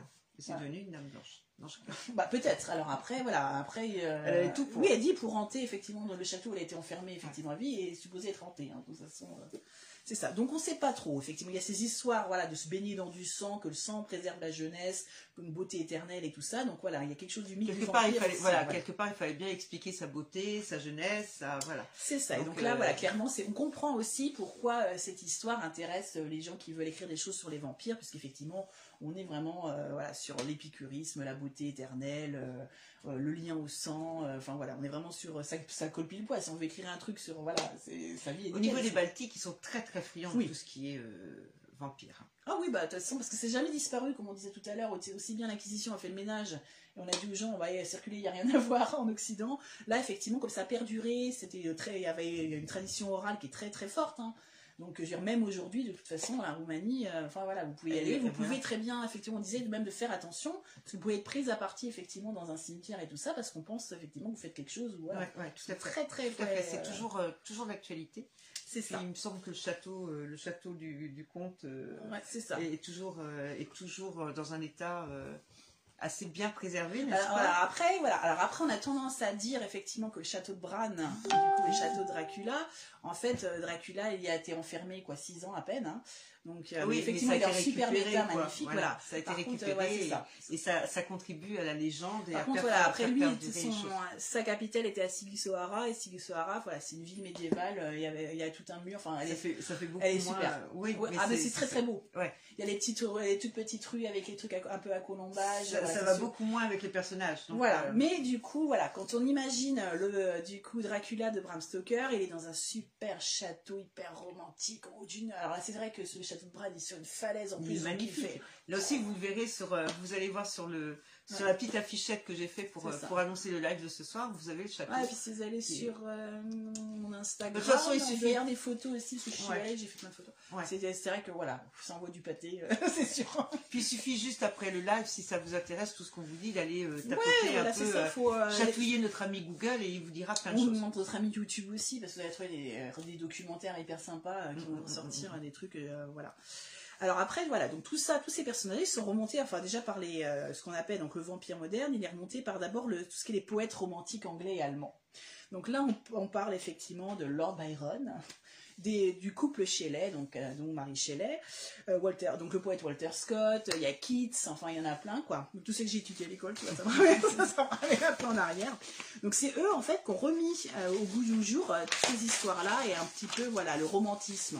Alors, donc dans le romantisme, on a l'idée effectivement euh, que l'homme il est complètement troublé euh, à l'image de la nature. voilà, donc vous avez euh, donc, par exemple les hauts, du Hurlevent, il y a tout à fait cette scène. Vous avez euh, qui est sous un arbre en plein orage et ben le romantique il est, il est comme là, ça quoi. il est- ouais, voilà. Voilà, il est complètement troublé à l'intérieur, aussi bien que face aux éléments et tout ça.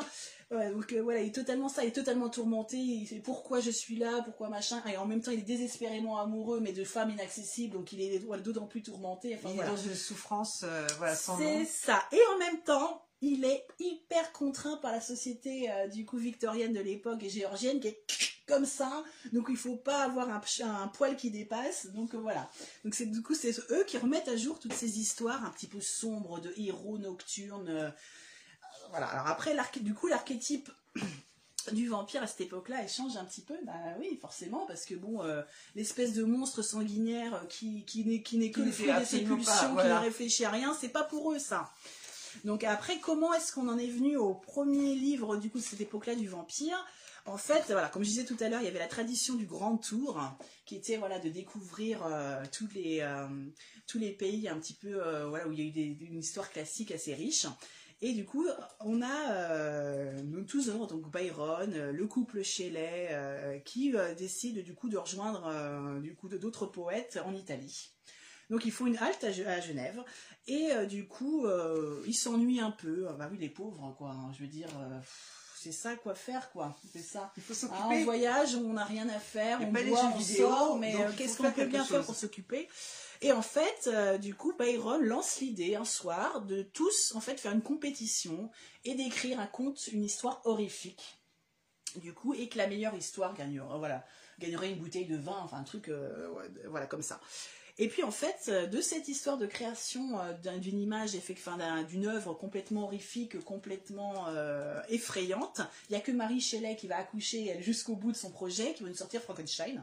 Ouais. Donc, et puis quelle, euh, quelle sortie. Alors là, du coup, voilà, on est à l'époque aussi où ils sont euh, hyper intéressés. Enfin, Marie Shelley est très intéressée par tout ce qui est galvanisation. Je sais pas si vous voyez ce que, ce que c'est, du coup. C'est les expériences, du coup, de Galva avec des grenouilles Voilà. à qui elle branchait l'électricité dessus pour effectivement qu'ils ça, ça leur permettait de se remettre à, à bouger, Elle effectivement. était un petit peu Bah, elles étaient un petit peu parties, euh, les grenouilles, mais du coup, ils avaient, ils avaient constaté déjà qu'à utiliser l'électricité, on pouvait du coup remettre en action le système électrique interne du corps des grenouilles et qu'on pouvait les refaire bouger. Donc Voilà. euh, voilà. Alors, Donc l'origine de Frankenstein, c'est ça. Voilà. Pourquoi pas aller un petit peu. euh, Parce que du coup, dans la et, scène où effectivement euh, le professeur Frankenstein du coup euh, réveille le monstre, euh, il se sert de l'électricité. c'est ça, il euh, se sert d'électricité un soir d'orage, il le monte sur le toit et puis avec un paratonnerre, il va du coup euh, voilà, à attirer l'électricité. Exactement, euh, pour du coup fournir le jus nécessaire à ramener la bête à la vie. Totalement ça. Et bah un peu comme dans Retour vers le futur d'ailleurs. Excusez-nous, Ah, Plume est en crise. ah bah Plume, euh, c'est une enfant ce soir. Il de ça. faire balan- il vient de balancer mon étui à lunettes. Donc du coup nos petits poètes euh, du coup anglais, donc euh, il y a que Marie Shelley qui va au bout avec Frankenstein. Euh, Byron et puis euh, son mari euh, du coup euh, abandonnent l'idée. hein. mais Byron du coup lui avait quand même fait un brouillon. Donc une ébauche, euh, voilà, qui s'appelait le vampire justement. Donc c'est lui qui invente en premier le terme. C'est une ébauche effectivement d'un voilà d'une œuvre euh, qui s'appelle The Vampire. Cette ébauche-là, il en raconte quelques bribes à ses amis, et puis bah, ça, pour lui, ça en reste là, il passe à autre chose. Et puis en fait, avec eux, à ce voyage, il y avait Polidori. Alors Polidori, euh, c'est pas un grand poète hyper romantique, c'est pas encore un poète connu, euh, et c'est un mec qui a fait médecine, hein, coup c'est un pote à eux qui a voilà. euh, un petit peu 11 qui traîne avec là. eux non parce qu'il était quand même très romantique voilà il des petites histoires avec Marie Shelley donc euh, ils étaient un peu voilà c'était un peu euh, je pense qu'il était un peu a priori un peu amoureux d'elle aussi Il avait il le un romantisme un peu loin. C'est ça.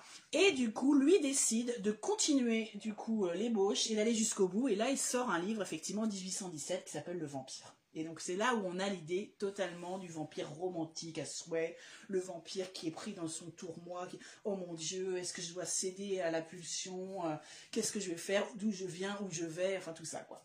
Vraiment le et puis bah le vampire qui tombe amoureux aussi parce que Voilà, le premier vampire qui se pose les bonnes questions. Ouais, c'est ça. Donc parce que là, du coup, autant avant, le vampire, il débarque chez vous. Mais as-tu fini?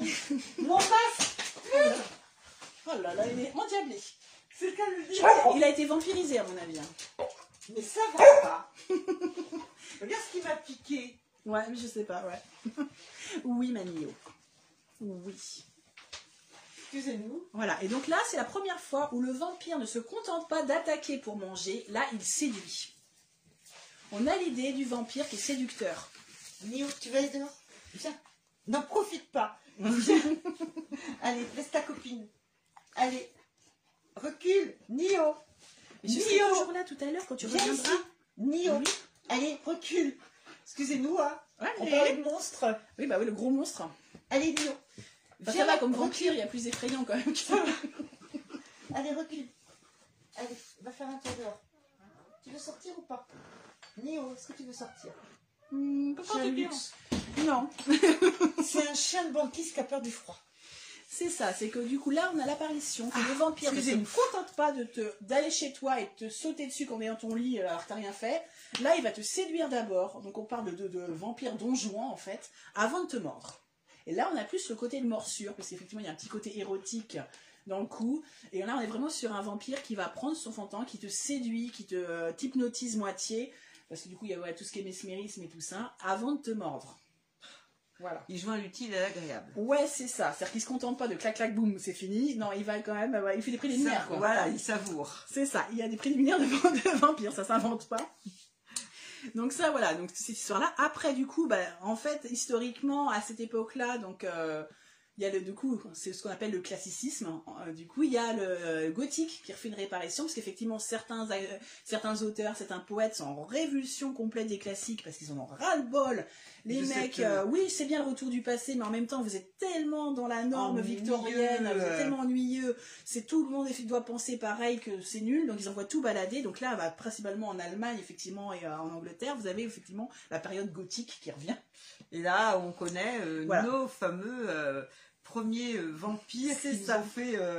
Enfin, pas premiers vampires qui nous ont fait peur, mais euh, qu'on voit sur un jeu, sous un jeu nouveau. C'est ça. Donc là, on quitte le vampire tourmenté euh, qui séduit les femmes avant de, du coup, quand même euh, les tuer Ah, parce que ouais. bah, il a faim. hein.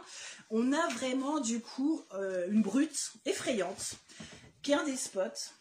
C'est-à-dire qu'effectivement, il a son petit caractère et en plus, il habite. Alors, c'est toujours un noble qui habite dans un château qui est super euh, éloigné de tout, un château qui est voilà super gothique aussi. Donc, c'est sombre, c'est surchargé de décoration, euh, c'est très peu Il éclairé. la euh, voilà, c'est ça. Il vit dans un voilà une espèce de palais gothique euh, isolé. Euh, au bout d'une, euh, vous allez avoir les Ouais, images en fait, classiques, euh, voilà, des châteaux qui sont faut sur, vraiment euh, vouloir pour atterrir là-dedans. c'est ça, les chefs. Bah voilà, là on est plus dans l'image effectivement. Donc là on est dans la période totalement que reflète le Dracula de Bram Stoker. Donc Parce on retrouve aussi, photos. on retrouve aussi dans le film de Coppola, c'est-à-dire quand vous voyez Jonathan Harker qui arrive au château effectivement du comte Dracula dans le Dracula de Coppola, donc qui est en 92. Vous avez cette idée-là, vous avez une espèce d'éperon rocheux.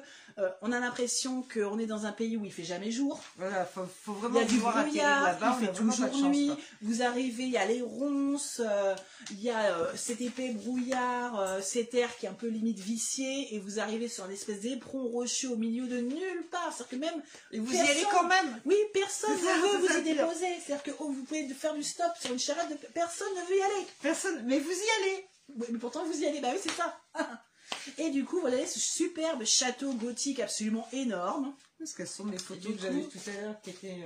euh, C'est et les super photos. Mais c'est toujours comme ça, on les perd. Bah oui, c'est ouais, bah oui, ça. Et du coup, voilà. Et donc c'est toujours voilà, il est toujours seul, il est toujours, euh, c'est toujours un noble. C'est- très argenté et euh, voilà, il est limite despote, donc faut pas le contrarier. Et puis il vit dans son super château, super gothique, euh, dans, dans un endroit euh, qui fait pas rêver du tout. Donc là, voilà, dans le vampire gothique, un petit peu c'est ça. Donc voilà, c'est vraiment le vampire emblématique euh, du livre de Bram Stoker, donc il est sorti en 1897 ce livre-là. Et puis voilà. et, euh, Je qui vraiment- alors, et puis bah, ce vampire-là, du coup, alors autant l'autre est un peu euh, tourmenté, il est un petit peu romantique sur les bords, autant celui-là c'est une brute épaisse. C'est-à-dire qu'on a affaire à un vrai vampire maléfique. Voilà, lui il a C'est-à-dire faim. qu'il a faim et puis de toute façon il va tout faire pour te coincer et puis euh, Et pour y arriver. C'est ça. Et puis euh, voilà, on est vraiment donc lui il s'en fout de la loi humaine, il s'en fout de la loi divine. Tu l'avais pas, toi, tu Et on a même la notion, donc voilà, dans le film, euh, aussi bien que dans le livre, du coup, on a quand même dans de Dracula, c'est quand même, il va à Londres et il va pervertir du coup l'innocente Mina. C'est-à-dire qu'on a l'idée effectivement aussi du vampire qui pervertit l'innocence. Qui, pour une fois, ne séduit plus et ne se fait pas séduire. Non, non, non, Il l'utilise. C'est ça, il l'utilise effectivement et euh, voilà, il jette son dévolu sur des jeunes innocentes et il les fait complètement perdre pied. Bon, un peu à l'image de Lucie hein, dans le film, effectivement, qui du coup devient vampire. euh, T'avais pas une complètement super sujet. photo, toi, dans tes bouquins De- de... Il me semble que euh, je, je la trouve plus. Et pourtant, j'ai De- j'ai passé Nosferatu et... euh, Alors pour avoir une idée effectivement de ce qu'on pense dans, dans- dans, du coup une- un, un univers un peu gothique, on est totalement là-dedans quoi. Voilà. Donc vous voyez bien que tout est noir, tout est plein de toiles d'araignée, il y a très peu de lumière. euh, On n'a pas envie d'y aller. Voilà, c'est ça, c'est hyper accueillant. C'est, euh, Ouais, dire, même Stéphane Plaza là, je crois que c'est mort. Il, il s'est foutu. C'est ça. Il me semble que tu avais la, la, la photo de, De- de, Nosferatu tout à l'heure, Ouais, celle que j'ai mis. Bah, il y en a une là, hein, de toute façon déjà, Ouais. mais ça c'est après, de toute façon Nosferatu, Ouais, on est dans ouais, ouais. 1912, hein, de Ouais. toute façon là-dessus. Les premiers. euh, C'est ça. Donc là, bah du coup, voilà, donc l'idée c'est le gothique revient, donc euh, bah, là c'est de- il est redevenu un monstre, il n'a pas d'état d'âme, euh, il te son dieu, il en a rien à... Voilà. Voilà, c'est pas ça qui m'a C'est ça. impressionné. Et ça, finalement, ça dure pas non plus trop longtemps parce qu'après, effectivement, on a ce qu'on appelle l'époque un peu postmoderne. Donc, on a, euh, comme tu disais, effectivement, l'évolution euh, avec le cinéma vient le retour du goût des vampires. Donc, on a le fameux euh, Nosferatu. euh, donc, il est là, voilà. Voilà, on n'a surtout pas envie d'aller le voir.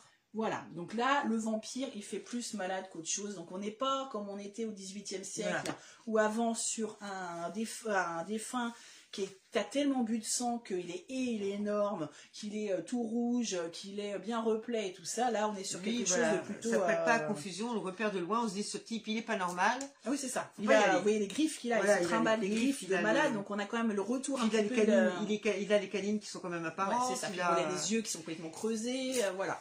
Donc là, on a le retour un petit peu. Donc ça, c'est la suite un Là, peu du celui-là, si vous gothique. croisez, vous faites demi-tour.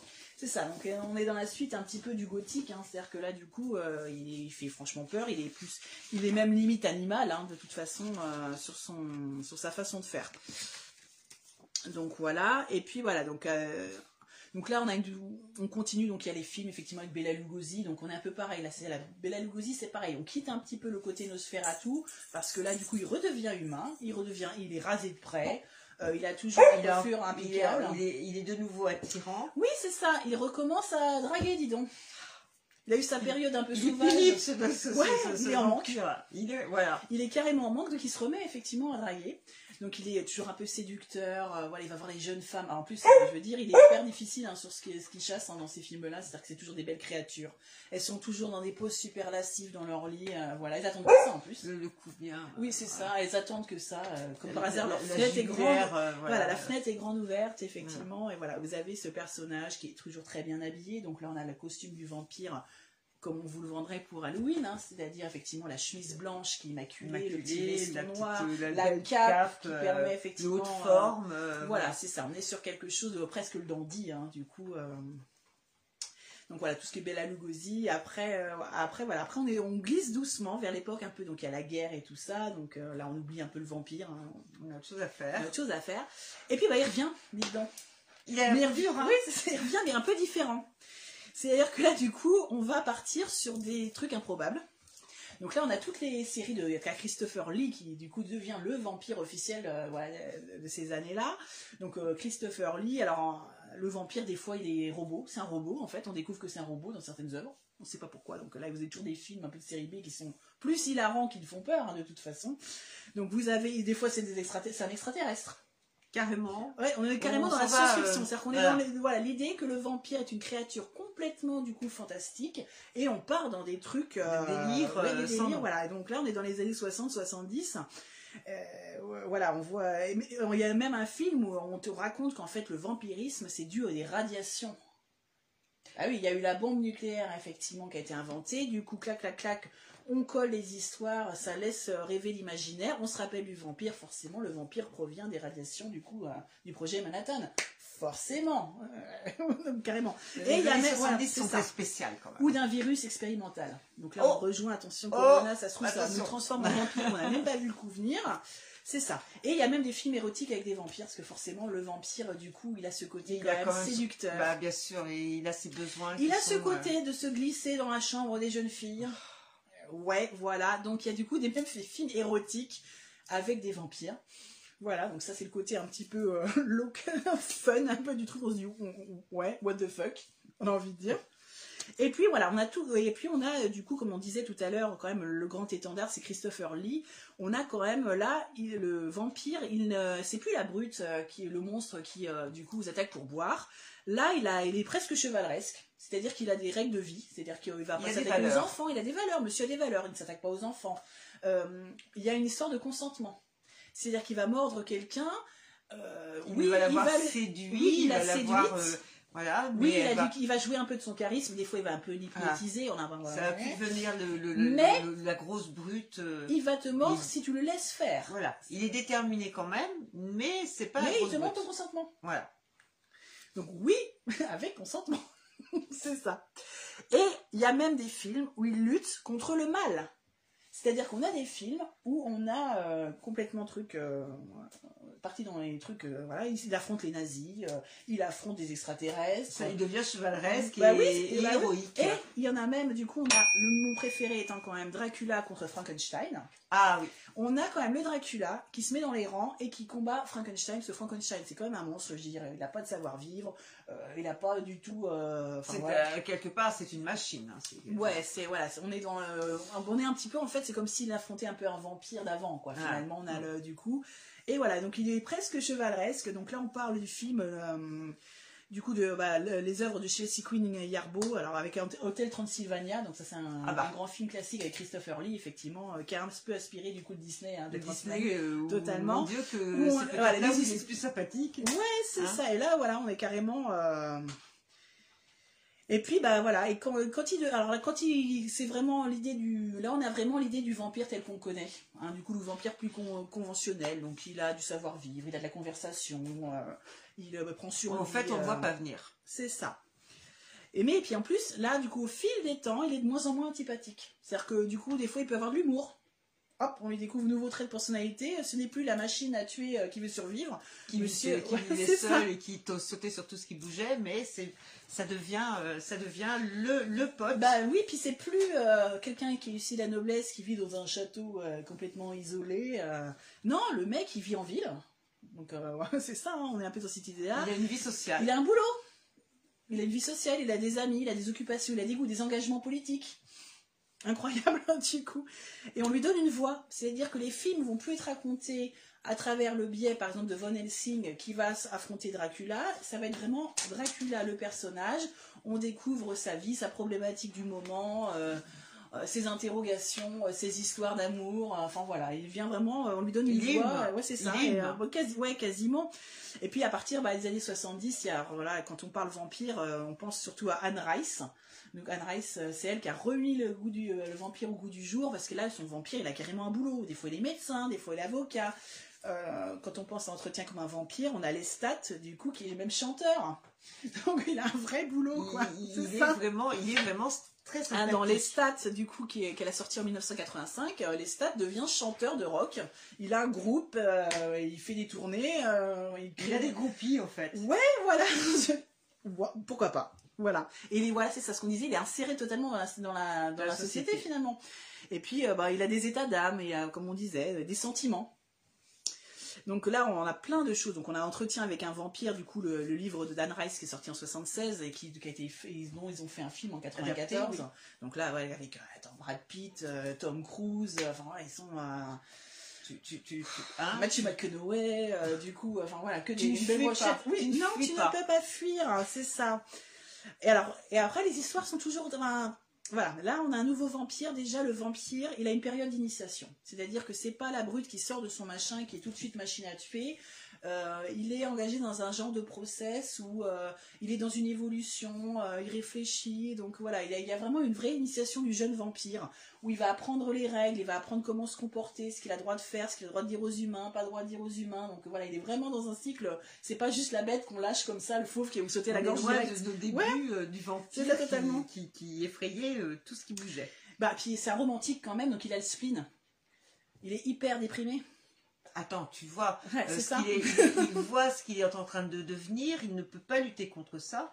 Et quelque Ouais. part, euh, Bah, c'est ça, c'est parce que quelque part, il est triste de son état. voilà, il ne l'accepte pas, il doit faire avec. Autant les vampires d'avant, euh, ça leur posait aucun problème. Faut manger pour survivre. Je Et tue voir, le et problème. voir, faut même euh, avoir euh, la possibilité de, de faire des, des petits, des, des Ouais, hein, d'engendrer. Euh, autant lui, il se dit, mais je suis une catastrophe et je ne peux pas, euh, je, je dois protéger euh, le monde de moi-même. C'est ça. Du coup, il est pas content de son état. Il, a, aidé un petit peu aussi que c'est une position, que, que, c'est lourd à porter, qu'il faut pas croire que c'est facile d'être un vampire. Et puis, bah, il a aussi des sentiments dedans. Il est sentimental. Donc là, des fois, euh, vous avez dans certains films, euh, il repense au passé, aux personnes qu'il a perdues. Parce que, bah oui, euh, il a des aventures amoureuses, mais bah, le problème, c'est qu'il souvent, c'est des humaines, et ben elles meurent. Et puis, il faut pas oublier que notre vampire, il est immortel, lui. Oui, c'est S'il y a personne Très qui a la bonne idée d'arriver d'arriver avec un bon, bon vieux pieu, euh, il va rester longtemps. Bah, le, tout le problème est ça, c'est qu'il est mortel, donc finalement il voit tous les gens à qui il tient mourir les uns après les autres. après les autres. ouais. C'est ça, donc ça le rend extrêmement nostalgique, extrêmement triste effectivement, donc il est, euh, voilà, il est totalement sentimental, il est totalement raccroché à ce qui s'est passé il y a 100 ans, 200 ans, 300 ans, il revit sans cesse les drames de sa, du coup de sa vie de vampire et même d'avant, donc c'est pour dire qu'il y a, des, du pain sur la planche. Niveau thérapie, ça doit y aller parce que euh, t'imagines... euh, Et en plus, il a jamais le même thérapeute. Parce Ouais, c'est ça, le 200, thérapeute, euh, il est 300 pas- ans de thérapie, je te raconte pas le, le bazar quoi. Faut que tu reprends à zéro. à Alors fois. par contre, du coup, même s'il est immortel, il n'a plus ces caractéristiques qu'on pouvait voir du coup dans, les- dans, euh, dans le siècle d'avant. Merci Sonia, ça marche. Ben là, du coup, il peut plus se transformer. Autant dans le Dracula, effectivement, de Stoker, il peut se changer en chauve-souris, des choses comme ça, en, du coup, des fois en nuage de poussière, euh, en corbeau pour pouvoir espionner euh, sa belle. Là, du coup, il a plus la possibilité de voler, il peut plus se transformer. Il est, voilà, il, a- il est vraiment tout le temps en humain. Par contre, il a souvent la force, euh, une force physique un peu Voilà, une rapidité une rapidité, hyper développée. Il a toujours des caractéristiques animales, Oui, c'est ça. comme l'ouïe, effectivement, la vue, euh, Ouais, la ça. rapidité. Il est capable La- aussi l'odorat de, de, de Voilà. sentir le sang finalement de quelqu'un, d'entendre le sang dans- qui pompe dans le corps, voilà des choses comme ça. Exactement. Donc euh, voilà des choses qu'on peut retrouver dans certains films ou dans certaines séries même récentes. hein, ils font un petit peu euh, ra- rapport à ça. Et celui-là, il a une ombre, il a un reflet. Donc euh, bah ouais, il est beau gosse. Alors bah ça serait quand même pratique qu'il puisse se coiffer. Ah bah oui. C'est ça. Quand t'es un beau gosse, que t'es romantique, que tu veux séduire, ouais, si t'as pas de miroir, c'est quand même. Il faut, il faut pouvoir faire quelque chose à miroir. C'est quand même le bazar, donc effectivement, il a un reflet. Donc euh, du coup, il a, il a conscience de lui aussi. Donc psychologiquement, ça change quand même pas mal de choses sur, sur le vampire. Et il a plus peur des crucifix. Mince. Mais non. comment on va faire Bah, c'est ça, c'est parce qu'en fait, il s'est affranchi du coup de la religion, donc il s'est euh, rendu compte du coup. Il euh, s'est libéré, délivré. Ouais, c'est ça, il est en paix effectivement avec Dieu, puisque quand même il a une âme, donc quelque part il a presque une âme, hein. il Ouais, est capable de en plus, réfléchir. il- voilà, et en plus, il culpabilise, donc euh, on Voilà. peut pas lui en vouloir. Alors c'est vrai qu'il a toujours besoin de sang pour survivre, mais en fait comme euh, l'humain a besoin de manger, de boire, c'est ça. Et euh, par contre, il y a- toujours l'incapacité au soleil qui reste, parce que le soleil, ça, il peut pas. C'est toujours un oiseau de nuit, donc euh, Il faut qu'il vous le rencontrerez facilement en boîte de nuit, mais jamais sur la plage en plein Voilà, cagnard. en plein cagnard, Faut- faut voilà. oublier. C'est ça, donc fille, voilà. Donc, les gens du Sud, Hélène, toi qui es en Corse, Ouais, il fait trop beau. Ouais, c'est mort. Voilà. Voilà. Oui, mais dans un tombeau. voilà. C'est ça. Donc on est vraiment loin du coup du Nosferatu de 1922, euh, qui est tout bleffard, tout chétif, Voilà, qui a ne ongles, que qui a euh, les où crocs, qui absolument qui fait peur et qui, euh, enfin voilà, qui a les joues creuses, enfin un cadavre ambulant. hein, Voilà, il a fait ressembler son, son château à un véritable, un véritable tombeau. Oui, bah oui, c'est Alors ça. que il là, notre, notre, notre vampire à l'heure actuelle, là, il est euh, beau. Il est beau, il est intelligent. euh, C'est-à-dire qu'il est souvent très intelligent, donc il est capable d'avoir effectivement des conversations sur l'art, la musique. euh, bah, il, a, il a lu tous les livres qui sont sortis, parce que forcément, euh, il, a, il- le temps. il a- voilà, il a le temps. Voilà, c'est ça. Il a un charisme de malade, donc pour séduire, euh, autant dire que ça, les- les- ouais, ça tombe comme ça. hein, Et voilà. coupé. Alors là, c'est pareil, euh, on est encore sur l'époque où euh, il drague encore que le sexe opposé. Bah oui, Pour l'instant. pour l'instant, c'est ça. Il a un magnétisme sexuel quand même, donc c'est-à-dire que voilà. Alors, Il est attirant, il est, oui, c'est ça. Alors, on de- va y aller doucement, c'est-à-dire que ça va être suggéré parce que bon, il est bien habillé, euh, il a un tempérament un peu de feu. On, on vous le, on va pas vous le, vous le montrer franchement, mais voilà, on se dit que lui, On sous-entend que quand c'est un coup. même. On sous-entend que c'est un bon coup Voilà. aussi, voilà, c'est ça, Voilà. un petit peu. Il est très, voilà, comme je disais tout à l'heure, très cultivé. Mais il est immortel, donc euh, bah, déjà, voilà. Éternellement jeune. Parce qu'il y a être immortel et puis finalement prendre de l'âge Voilà. mais très lentement. Mais là, lui, il est, non, il est Lui, il éternellement reste jeune. bien conservé. Et en plus, bah, il est mort quand il était jeune, donc euh, du coup, euh, il conserve sa jeunesse finalement. C'est le bon plan, quoi. Il a de la chance, monsieur. C'est ça. Il lit dans les pensées. Ça, c'est plus gênant. Bah, oui, mais s'il veut être un super dragueur, il a besoin de savoir euh, ce que pense Voilà, c'est vrai, c'est vrai. Mais ça reste quand même gênant. euh, On est un peu, victime. un petit peu comme, euh, du coup, euh, Il y a les toujours train histoires de films, du coup, de ce que pensent les femmes, on est un peu comme ça là-dedans, tu vois. Si, du coup, c'est une machine à séduire. hein. Il, est, il a tout ce qu'il faut, il te coche toutes les cases, quoi. Il est beau et en plus, il arrive à, il, il arrive à lire tes pensées. Tu sais ce que tu veux et ce que tu attends. Impeccable, quoi. Donc, mesdames, si comme moi, vous êtes une éternelle célibataire et que vous voulez changer euh, cet état de fait, trouvez-vous un vampire. C'est ça. Et puis, en bah, plus, vous garderez longtemps. Ouais, et puis bah, une dernière caractéristique qui est quand même super importante aussi, c'est qu'il conserve effectivement la possibilité d'engendrer de nouveaux vampires. Mais toujours avec le consentement. Ah bah bien sûr. C'est ça. On n'est plus effectivement dans le vampire vorace qui va, qui va essayer effectivement de euh, finalement euh, d'augmenter son nombre pour pouvoir euh, mieux affronter les C'est rien, c'est toujours plume. Ouais, c'est ça. On n'est plus dans le vampire euh, du coup euh, qui euh, voilà veut augmenter le nombre de vampires pour pouvoir plus facilement saccager des villages entiers d'humains. On est sur quelqu'un qui va vouloir effectivement vous transformer parce que voilà pour que vous puissiez être ensemble pour l'éternité, on va dire. C'est ça. Et, voilà, qui, ou parce que vous êtes malade ou mourant et qui veut vous sauver la vie. Donc c'est toujours voilà, on- là on est toujours dans le cadre du consentement du coup au niveau d'Anne Rice et des vampires un petit peu de, de ces années-là. J'ai des chats qui me des Des sucettes. sucettes. Euh, ouais bah écoute, c'est ça. Donc voilà, là on est du coup dans tout ce qui est vampire un peu des années voilà 70, euh, 80. À partir du coup de la milieu du 1080, vous avez quand même voilà déjà euh, un nouveau vampire un petit peu qui est euh, un petit peu euh, voilà un nouveau vampire qui arrive. Vous avez euh, le vampire qui coule et branché. Donc le vampire de maintenant, attention, le vampire 2.0. Le beau, le vrai, le Ouais, seul. ou- ou le, beau- le vrai, je sais pas trop parce qu'ils sont un peu efféminés, ils sont un peu jeunes. euh, bon, c'est Ah, c'est pas la même sont- clientèle. Ils sont là dire. aussi pour plaire aux petites jeunes femmes. Oui, mais ils sont plus la même clientèle. C'est-à-dire qu'ils s'intéressent, à mon avis, qu'aux lycéennes. C'est-à-dire que là, Euh, voilà. je crois qu'on a passé l'âge. Ouais, bah c'est foutu. Merde. Donc là, en fait, il est, le, faut se dire que le vampire du 21e siècle, il, il est inoffensif. Il est gentil. Il ne a- tue plus. Il va éventuellement tuer des animaux dans la forêt quand vraiment il n'a pas le choix. Sinon, il est limite Ah, végétarien. donc là, vous avez des scènes en Vamp- Vampire Diaries où effectivement on vous explique euh, que du coup, euh, euh, bah, il n'a pas réussi à trouver euh, la banque de sang était fermée, euh, du, que du coup il est très mal, il est très blessé, donc il est en train de mourir. Donc sa seule solution c'est d'aller buter deux trois lapins biche, euh, et de voilà. tuer une biche dans la forêt, effectivement. Donc euh, voilà. Donc c'est vraiment juste en cas d'extrême nécessité. Voilà, Tout comme il boira le sang d'un humain, mais en extrême nécessité, avec le consentement de la personne, parce que ça sera dans le cadre Voilà, de et sauver de la vie façon très dosée. De très dosé, voilà, il saura, lui, effectivement, ne pas laisser libre cours à ses instincts et s'arrêter au bon moment pour ne pas tuer la personne. Attention, ça s'invente pas. Donc là, on pense effectivement à des vampires de séries comme True- euh, de Moonlight ou euh, True Blood, qui sont effectivement des vampires, euh, voilà, qui peuvent, euh, qui euh, ont accès à une banque de sang, donc ils n'ont pas besoin de chasser. euh, c'est pratique, quoi. Ils peuvent éventuellement boire le sang, mais c'est uniquement en cas d'absolue nécessité et avec l'accord du coup du propriétaire du corps. C'est pas Plume qu'il faut appeler, mais Tornade le chat. Ouais, Non, non, c'est bulldozer. ouais, c'est Bulldozer, hein, c'est ça. Alors que, voilà, euh, c'est ça. certaines heures de la journée, ça redevient plume, et puis à cette heure-ci, là, c'est... Un petit grain de folie. hein. Faut vider les batteries pour pouvoir Ah, dormir Dieu. tranquille, c'est Mon ça. Dieu, mon Dieu. Voilà, et puis bah, le vampire, maintenant, il a, il a des sentiments, quoi. Il a, voilà, il Ouais, tombe des vrais sentiments. Donc il tombe amoureux, bah oui, forcément. Parce que du coup, avant. En, plus, il euh, va- en même temps, il va se chercher que des petites minettes euh, très ouais, mignonnes, c'est très ça. innocentes, très jolies. Et là, du coup, il devient un héros romantique. Donc là, on a le héros romantique. Alors, il est toujours un petit peu torturé, comme nos amis euh, du coup du 19e siècle, parce que voilà, il a vécu, vécu beaucoup et qu'il a vécu beaucoup de déceptions amoureuses. Il a pris beaucoup de claques, quoi. Et il est resté souvent veuf. Son dernier amour euh, à 90 ans maintenant, donc euh, Ah. voilà où est parti. Donc euh, c'est compliqué à gérer, effectivement, quand on est vampire. Donc il a une vie amoureuse, il va souvent en cours.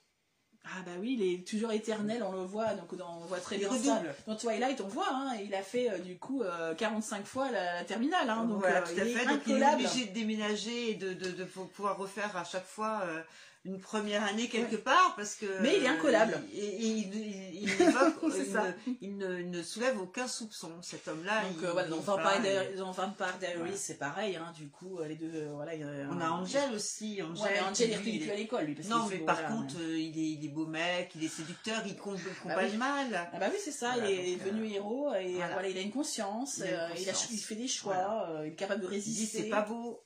C'est ça. La drogue, c'est pas bien. Voilà. Ça.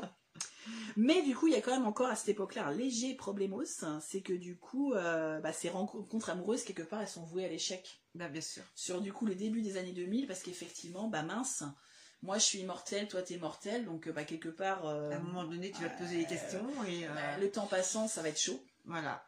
Euh, Il y a aussi le fait que tu peux décéder euh, n'importe quand et me laisser, donc euh, il a, euh, il du mal à gérer ça, donc des fois il s'engage pas par peur de perdre la personne aimée. Donc Ah oui, il bah, se torture encore plus. Oui, voilà. Ah bah, en même temps, il aime ça. Il Qu'est-ce qu'il ferait de ses journées s'il n'était pas là pour se torturer C'est comme la nuit, il il est sorti, tu vois, c'est un peu ça. Ah non, la nuit, il ne il sort plus puisqu'il ne veut plus faire de mal aux bêtes. Voilà. Ah oui, non, mais Il veut plus faire ah bah mal si, aux humains. Il sort, si, il sort, il va aux fêtes étudiantes et tout ça. C'est vrai, Il va aux soirées, il va au bal. Faut bien il emmène sa copine au bal. C'est bah oui, peut-être le seul moment où il peut la sortir en fait. C'est ça. Mais du coup, en fait, en nombre général, il est quand même pas très heureux. Non. C'est-à-dire qu'il regrette toujours, il y a toujours une nostalgie pour quand il était humain, quand, Quand il était vivant, il donnerait Ouais, tout pour pouvoir mourir. Ah ouais, c'est ça. Donc on a du coup, en fait, et après, euh, le lot de vampire, il a deux solutions finalement pour sortir un peu de ce cercle vicieux de déprime et de oh putain ma vie est pourrie. En fait, soit, bah, ça c'est dans toutes les séries hein, de maintenant, il y a deux possibilités. Soit il redevient mortel. Alors il y a toujours grâce à un- la science, c'est-à-dire une, une espèce de fiole. euh, Oui, mais attention, il ne faut pas non plus qu'il, en redevenant, mortel, il se transforme en poussière et qu'il récupère le il- corps qu'il voilà, avoir. Il redevient mortel, donc ça veut dire qu'il peut continuer sa vie avec Mais son cette fois-ci, cœur. et- mais cette et fois-ci, il vieillit. ensemble, côte Voilà. à côte, c'est effectivement. Donc ça, voilà. Donc généralement, c'est parce qu'il y a eu euh, un espèce de vaccin de trouver, ou par magie, une sorcière a réussi à faire un filtre dans une Voilà. petite fiole toute mignonne. tu Si tu bois ça, arrêtée. waouh, Voilà. ça c'est reparti. Ou alors, on a la deuxième possibilité. C'est elle. Elle devient vampire. Voilà. Mais une gentille vampire. Oui, c'est ça. Parce qu'il lui apprend à ne pas à écouter ses instincts et à pondérer et tout ça. Voilà. C'est un peu ce qui Et se passe hein, dans Twilight. Twilight. Voilà. C'est ça. Ou en plus, ils ont une petite. euh, Oui. Ah bah là, ils réussissent à aller jusqu'au bout puisqu'ils réussissent effectivement à à avoir, un- cet enfant et cet enfant qui est euh, ni plus ni moins qu'une petite une petite euh, future héroïne quoi c'est Ah bah oui, ouais, bah façon, voilà, elle, toujours- elle est là pour sauver le monde C'est ça, donc il y a deux possibilités, effectivement, et là c'est le bonheur éternel finalement. Ils sont tous les deux immortels. Mm, mm, Alors que dans l'autre cas, ils sont tous les deux mortels, donc du coup ça veut dire qu'ils peuvent éventuellement avoir le. c'est ouais, vrai que quand tu passes de alors attends de tutu. il est où qu'est-ce que t'as de beau euh, quand tu passes de de de de de, de, de- de- Ouais, on je sais doit plus, bien ouais. avoir quelque chose Ouais, ouais, ouais. Je vois ce que tu veux dire. Donc il y a une belle photo de euh, Monsieur Nosfer Tutu. Ah bah c'est ça, quand tu passes de Air Pattinson, euh, voilà, donc il y a deux solutions. Voilà, hein, c'est- à voilà. quand même violent, hein. Ouais. C'est vrai que quand tu passes d'une créature ça y qui ressemble à ça, euh, voilà. Ah, quand, quand, quand, quand t'as ça, Mm. tu passes par la case ça, qui est déjà pas mal, hein, Oui, voilà, ma qui foi, déjà... hein, qui a quand En plus, même... ils sont métrosexuels, bah, donc eh. c'est quand même un vampire qui prend soin de lui. hein, franchement, là, Voilà. j'y vais pas. Euh, et là, franchement, sachant que c'est Brad Pitt, Là, je euh, réfléchis. voilà, je, je cours beaucoup moins vite. Oui, c'est ça. Je vais, Hein je, je vais. euh, oh, oh, oh mon Et Dieu, si- j'ai peur. Oh, je me dépêche. Voilà. Oh mon Dieu, et à dire que j'ai pas pris de culotte ce matin. c'est ça. C'est que là, Et- non, mais en plus, Et quand ta fille, elle, elle tombe là-dessus, Ouais, tu te dis, ça. ma fille n'est pas peur. Non, puis là, il prend soin de lui, Voilà. là, le vampire maintenant. Il, est, il est beau, il est gentil, Il se lave, intelligent, euh, il est toujours bien coiffé, il est- euh, il est toujours bien maquillé. Il a, des- il a des- euh. oui, bah, il a de l'argent aussi parce qu'il a mis de côté de l'argent depuis pouf, pouf, pouf. Bah oui, voilà. Donc forcément, euh, voilà, c'est tout est fait pour euh, voilà. Mais c'est vrai, c'est assez violent. Hein, c'est ça. Bah oui. C'est assez violent. le. Ouais, les deux sont un petit peu. Ouais, côte côte. On s'est dit waouh, quel quel parcours. Voilà, il y a quelques années entre les deux. Bah finalement pas tant. Il y a 100 Pas ans. tant que ça. Ouais. Hein, Il 1922, évolue vite, hein. le premier euh, avec la créature qui ressemble à Nosferatu, c'est 1922. Euh, L'autre, c'est ouais. 2022. Enfin, C'est de 2000, non, mais euh, 2000, donc il y a 2000, 80 ouais. ans, quoi, Ouais, finalement, entre les deux. Donc c'est vrai que C'est vrai que voilà. Ouais, ça dit Joël. coucou Joël. Donc c'est vrai que, ouais, qu'elle. euh, Mais du coup, il y a quand même, on va dire, dans la fin des années 80, début des années, euh, des années 90, euh, début 2000, il y a quand même un retour du vampire euh, brut de décoffrage. Voilà, parce qu'il Parce que là, à un moment, c'est bon, quoi. Il nous manque quand même. On a plus les Ouais, frissons c'est-à-dire que la dentelle, ça va les 5 minutes. Voilà. Euh, voilà, là, on veut rentrer dans du voilà. Voilà, on, on aime bien ce qui fait peur. C'est ça. Alors, c'est pas ça- forcément et pour ça faire peur, c'est ça souvent pour plus. interroger, en fait, euh, sur la dualité. C'est-à-dire, en fait, font prendre conscience aux gens qui regardent qu'à l'intérieur de chaque personne, que tu sois vampire ou pas, t'as toujours, euh, du coup, le bien et le mal. Que tu, c'est très, c'est que c'est bien à la limite de faire un chèque euh, pour euh, les restos du cœur, mais euh, du coup, si à côté euh, tu traites des, les gens très mal, enfin, tu vois ce que Voilà, je veux dire Voilà, ton chèque ça. est en blanc, Voilà. pas faire. Donc du coup, il y a quand même un retour alors avec des films du coup de, de vampires qui sont monstrueux, qui sont complètement assoiffés de sang, qui sont incapables justement de contenir ces instincts de tuer Bestiaux, et qui ouais. tuent même par plaisir. Hum, hum, hum. C'est ça. Donc là, euh, du coup, on a bon, déjà le, Dru- de- le Dracula de Coppola, c'est un Dracula de 92, c'est un peu l'idée aussi du film. hein, lui reprend, c'est pour ça que lui il a fait appel plus à l'image de Bram Stoker, du coup, qui correspondait plus, voilà, aux monstres, euh, En plus, il, enfin voilà, sauf quand il est à Londres et qu'il est un petit peu sous les traits de Gary Oldman jeune. Sinon, il, enfin, je veux dire, quand on le voit tout blanc, tout euh, avec son espèce de tresse, machin, il n'est pas très aspirant. Non, il n'est pas très ragoûtant. Merlin, je n'aime pas ton attitude. Ça appelle, excusez-moi, un coup de bombe. Ouais. Donc là, du coup, voilà, donc on a, c'est tout à fait sur la dualité du vampire. Donc on a le vampire, voilà, qui est totalement euh, esclave de ses pulsions. Donc on a ici, bah, tout ce qui est le, je sais pas si tu vu le film Génération perdue. Non, je l'ai pas vu. Voilà, donc c'est pareil. Donc avec Kiefer Sutherland qui fait des, euh, donc là c'est des- vraiment des vampires qui sont complètement euh, partis, hein, ils se sont complètement abandonnés leur côté animal. Et puis t'as le vampire de Brooklyn aussi avec Eddie Murphy en 94. Et c'est vraiment l'idée, c'est ça, que son plus gros combat, bah, c'est effectivement d'essayer de réprimer ce côté complètement négatif. Et puis, bah, du coup, ce vampire un peu brut de décoffrage, un peu euh, assoiffé à tout va, euh, bah, quand même, ça permet aussi de mettre en, bah, de mettre en scène un héros, parce qu'en général, ils, affrontent toujours euh, des héros.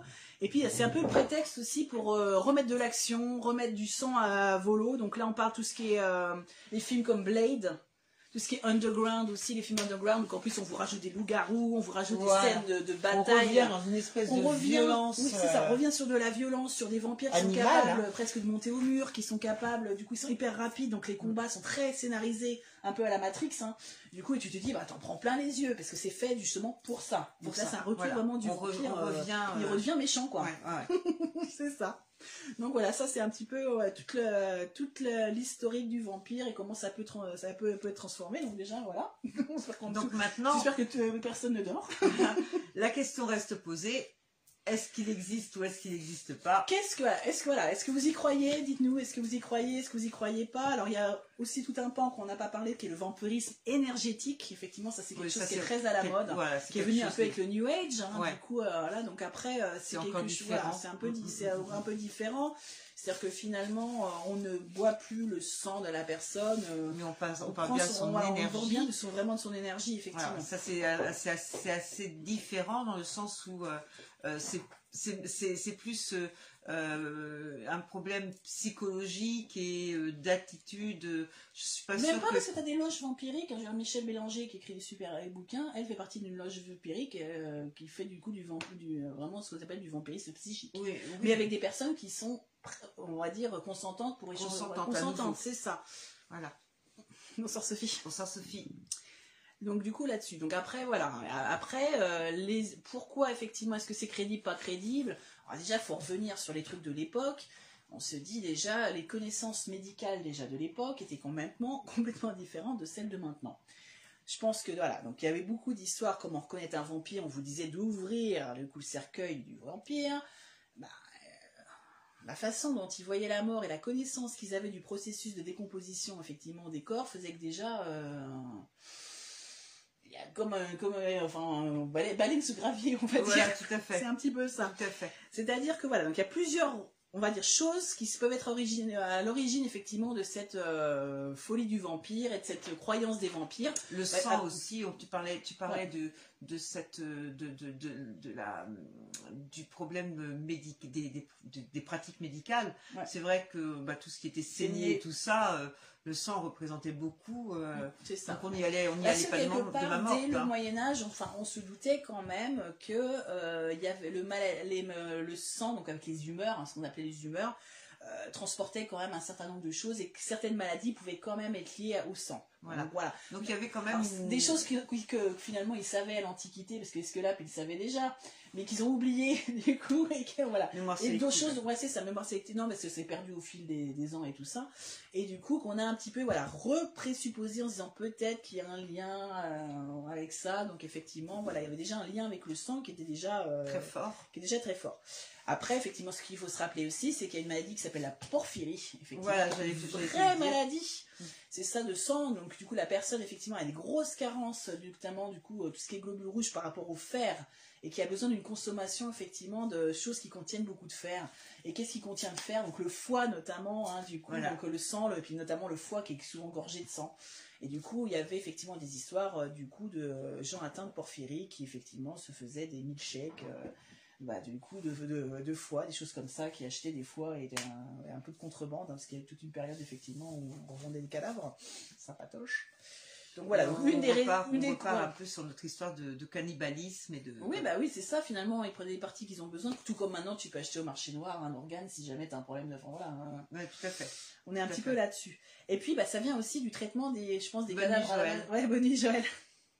Ça vient aussi du traitement qu'on avait, enfin, des peu de connaissances qu'on avait aussi en thanatopraxie, quoi. Mm. C'est-à-dire que, du coup, euh, quand on enterrait quelqu'un, ils n'étaient pas du tout préparés. Aujourd'hui, euh, euh, on draine, on en remplace par du- des produits, effectivement, pour conserver le corps. À l'époque, effectivement, euh, un, déjà, ça arrivait qu'on enfouisse des gens vivants. Donc ça m'étonne pas qu'effectivement on, on voit On des gens qu'ils essayaient de bah, sortir. on, ait de- constaté des gens qui sont sortis de leur tombe et que la tombe était vide, parce Ouais. qu'effectivement la personne, euh, du coup, euh, était vraiment sortie, parce qu'en fait, elle avait été enterrée un, un peu, prématurément. un peu vite, oui. C'est ça, donc déjà, ça c'est un premier fait. hein. Des histoires, effectivement, de gens enterrés vivants euh, qui ont soit réussi à sentir, soit euh, avaient complètement déchiré euh, du coup l'intérieur, bah, ça, ouais, c'est une réalité. d'où la naissance des croque-morts qui étaient là justement pour croquer l'orteil du mort pour être sûr qu'il était. Oui, ou à l'époque victorienne, vous pouviez installer une jolie petite cloche près de votre, du coup, en, en Angleterre et aux États-Unis. Donc, on installait une jolie petite cloche, du coup, euh, à côté de- dans le cimetière, et on vous mettait, du coup, une petite, une petite ficelle à votre doigt. Comme ça, si jamais vous vous mettiez à paniquer, que vous vous réveillez, Ça faisait- ça faisait sonner la la cloche, cloche, et euh. vous savez qu'il fallait vite fait vous. Donc, il y avait quelqu'un qui était chargé, le surveillant du chargé du coup de patrouiller et d'écouter s'il y avait un son de cloche parce que du coup bah comme ça il savait qu'il fallait qu'ils se dépêchent vite fait de de sortir de là donc euh, voilà, donc euh, déjà il y a ça, il y a une partie effectivement dans... là. Ouais, c'est ça. Ah bah, les Victoriens, ouais, c'est un peu particulier avec le rapport à la mort hein, quand même. Et puis bah voilà, et tout ce qui, puis on sait de toute façon. Alors là, dans les histoires les plus anciennes, on vous dit que quand on ouvrait le cadavre et que le cadavre était bien, il était replet, il était intact. Alors on dit quand même qu'il est intact, mais comme c'est un vampire, qu'il est un peu démoniaque, il pue. Ouais. Hein, parce que le sein, On, lui, peut- on, on va pas tout lui donner non c'est ça, c'est-à-dire que vous ouvrez le caveau d'un sein, il va sentir les fleurs parce qu'il est en odeur de sainteté, comme on dit. Là, si vous ouvrez effectivement sur le, euh, du coup un, Un, ca- un- un un cadavre de démon, finalement, parce que le- à cette époque-là, on pensait que voilà, le vampire était un démon hein, totalement, ça va sentir forcément mauvais. hein. Ça sent. Mais physiquement, il est bien, il est bouffi. Il est des fois, il a même effectivement, il est taché de sang puisqu'il s'est du sang soi-disant de ses victimes. Et en fait, on sait maintenant que du coup, bah, la conservation des corps, c'est vachement, euh, du coup, quand il n'y a pas de traitement, c'est vachement quand même euh, complexe. complexe. Et ça dépend totalement de la nature du sol, de l'hygrométrie. Et puis qu'il y a certains sols, on a vu comme l'autre fois des, du coup, des momies qui, qui étaient dans les marécages, effectivement, tout ça dans la tourbe. Donc l'acidité du sol fait qu'effectivement, à certains endroits, vous pouvez avoir des super endroits pour conserver les corps. Et Absolument. qu'il n'y a même pas besoin effectivement de, du coup de que le milieu dans lequel il était enterré La fait nature que a fait le travail. c'est ça. Il y a Viviane qui nous dit honnêtement, je ne crois pas aux vampires, mais l'attrait du sang pour certains a pu permettre de favoriser ces légendes. Absolument. Ouais, c'est ça. On va venir J'aurais après. plus tendance ouais. à croire au vampirisme d'énergie. Absolument, Viviane. Et puis bah, après, il y a d'autres maladies comme la rage. Effectivement, quand on, effectivement, on a la rage, on sait que du coup, elle était transmissible à l'homme et on décrivait, quand on voit le comportement du des gens atteints, effectivement, petit coucou euh, Siane, on voit effectivement. Bah, T'es debout, toi Bah, faut croire. Euh, Dors, bordel. Va dormir. C'est ça. Que du coup, les gens qui sont atteints de rage sont très agressifs, effectivement, ils ont un comportement très agressif. Donc euh, voilà, on se raccroche à ça et on se dit, tiens, le vampire, c'est pareil, qui, qui vous poursuit, qui vous saute dessus, bah ouais, ça peut être ça. Il y a le, tout ce qui est tuberculose aussi, donc c'est une maladie effectivement euh, pulmonaire qui atteint les poumons où vous- littéralement vous toussez du sang. Mm. Donc là, effectivement, on a effectivement la possibilité, euh, voilà, il y a un rapport au sang, donc on, qui est à nouveau là. Ouais, qui est à nouveau là, donc qui fait qu'effectivement que la tuberculose, on a pu... euh, donc, a- parce que les histoires de, de vampires, même à l'ère moderne, même encore au début du XXe, euh, c'est arrivé encore que dans certains, certaines villes des États-Unis, là, tout ce qui est des anciennes colonies britanniques et tout ça, donc en- tout dans le Maine et tout ça, euh, il y a encore des gens qui soient soupçonnés de vampirisme, et c'est carrément marqué sur leur pierre tombale. Hein, et- et on est au début, pourtant au début du XXe, et ça perdure encore. Ça perdure encore. C'est ça. Et puis du coup, il y a aussi le vampirisme qu'on appelle clinique. Donc ça, c'est des gens qui sont malades, qui ont une pathologie clinique et qui sont persuadés qu'ils sont des vampires et qui vont s'attaquer effectivement à des vivants, pas parce qu'ils ont besoin de sang, mais ils sont persuadés qu'ils en ont Ils en besoin, ont besoin. pour vivre. Mm, mm, Donc mm. là, on parle vraiment d'une pathologie mentale, donc de- du coup de gens dérangés, hein, clairement, qui s'attaquent aux gens. Donc on a euh, voilà des serial killers aussi qui le sont. hein. Donc on a Bien le sûr. fameux vampire de Londres, hein, qui est du coup un vous pouvez euh, faire des recherches là-dessus, effectivement, qu'il est lui absolument persuadé qu'il était un vampire et qu'il s'attaquait euh, du coup aux gens parce que. euh, Il, il- il était obligé de le Ah faire. bah oui, et, bah oui, parce que pour lui, de toute façon, il était un vampire, c'était sûr.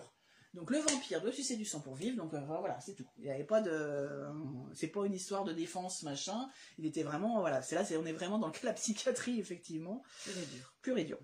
Et puis du coup, alors il y a cette histoire effectivement qu'on disait qu'on pouvait trouver sur le corps. Alors les gens qui aiment pas les trucs, les détails un peu sordides, vous pouvez boucher vos oreilles. Euh, on disait effectivement que quand on ouvrait le cercueil, on trouvait des fois la chemise du vampire maculé du sang de ses victimes, bah en fait, euh, dans la décomposition des corps, normalement déjà ils gonflent naturellement hein, avec les gaz, hein, voilà. Et puis bah du coup euh, il y a du sang qui sort par les orifices, bien sûr. qui sort par les orifices. Donc en fait c'était pas le sang de ses victimes, c'était son propre sang effectivement, puisqu'on était sur des époques où il n'y avait pas du tout euh, de soins, bah, de soins n'importe cas là, donc on il y avait pas du coup on ne vidait pas les gens de leur sang et tout ça. C'était le côté. Vous m'avez réveillé, parlez-moi fort. Parlez-moi fort. on va y penser, on va c'est ça. Voilà, et puis il y a aussi cette histoire des cheveux et des, des ongles qu'on pensait qui continuaient à pousser. Alors qu'en fait, en fait, on sait que c'est la peau qui se rétracte et pas les ongles et la peau et les cheveux qui continuent à pousser. Mais pour eux, voilà, quand comme ils ne savaient pas tout ça, ils étaient persuadés que la personne était encore vivante, puisqu'effectivement, bah, on lui avait euh, fait une toilette euh, avant de du coup de l'enterrer, et que quand on réouvrait quelques mois plus tard, euh, bah, il y avait de la barbe, il avait des poils, des cheveux, voilà. Donc il y a ça aussi qui faisait que du coup dans leur tête si ses cheveux continuent à pousser, qu'il a les ongles qui poussent, c'est qu'il est vivant. Quoi. Mm, mm, mm, et enfin voilà, on peut pas leur en vouloir de ça, c'est la méconnaissance effectivement d'un peu des, schémas de, l'époque. C'est ça. Et puis il y a aussi l'amalgame avec ce qu'on appelle les fameuses chauves-souris vampires.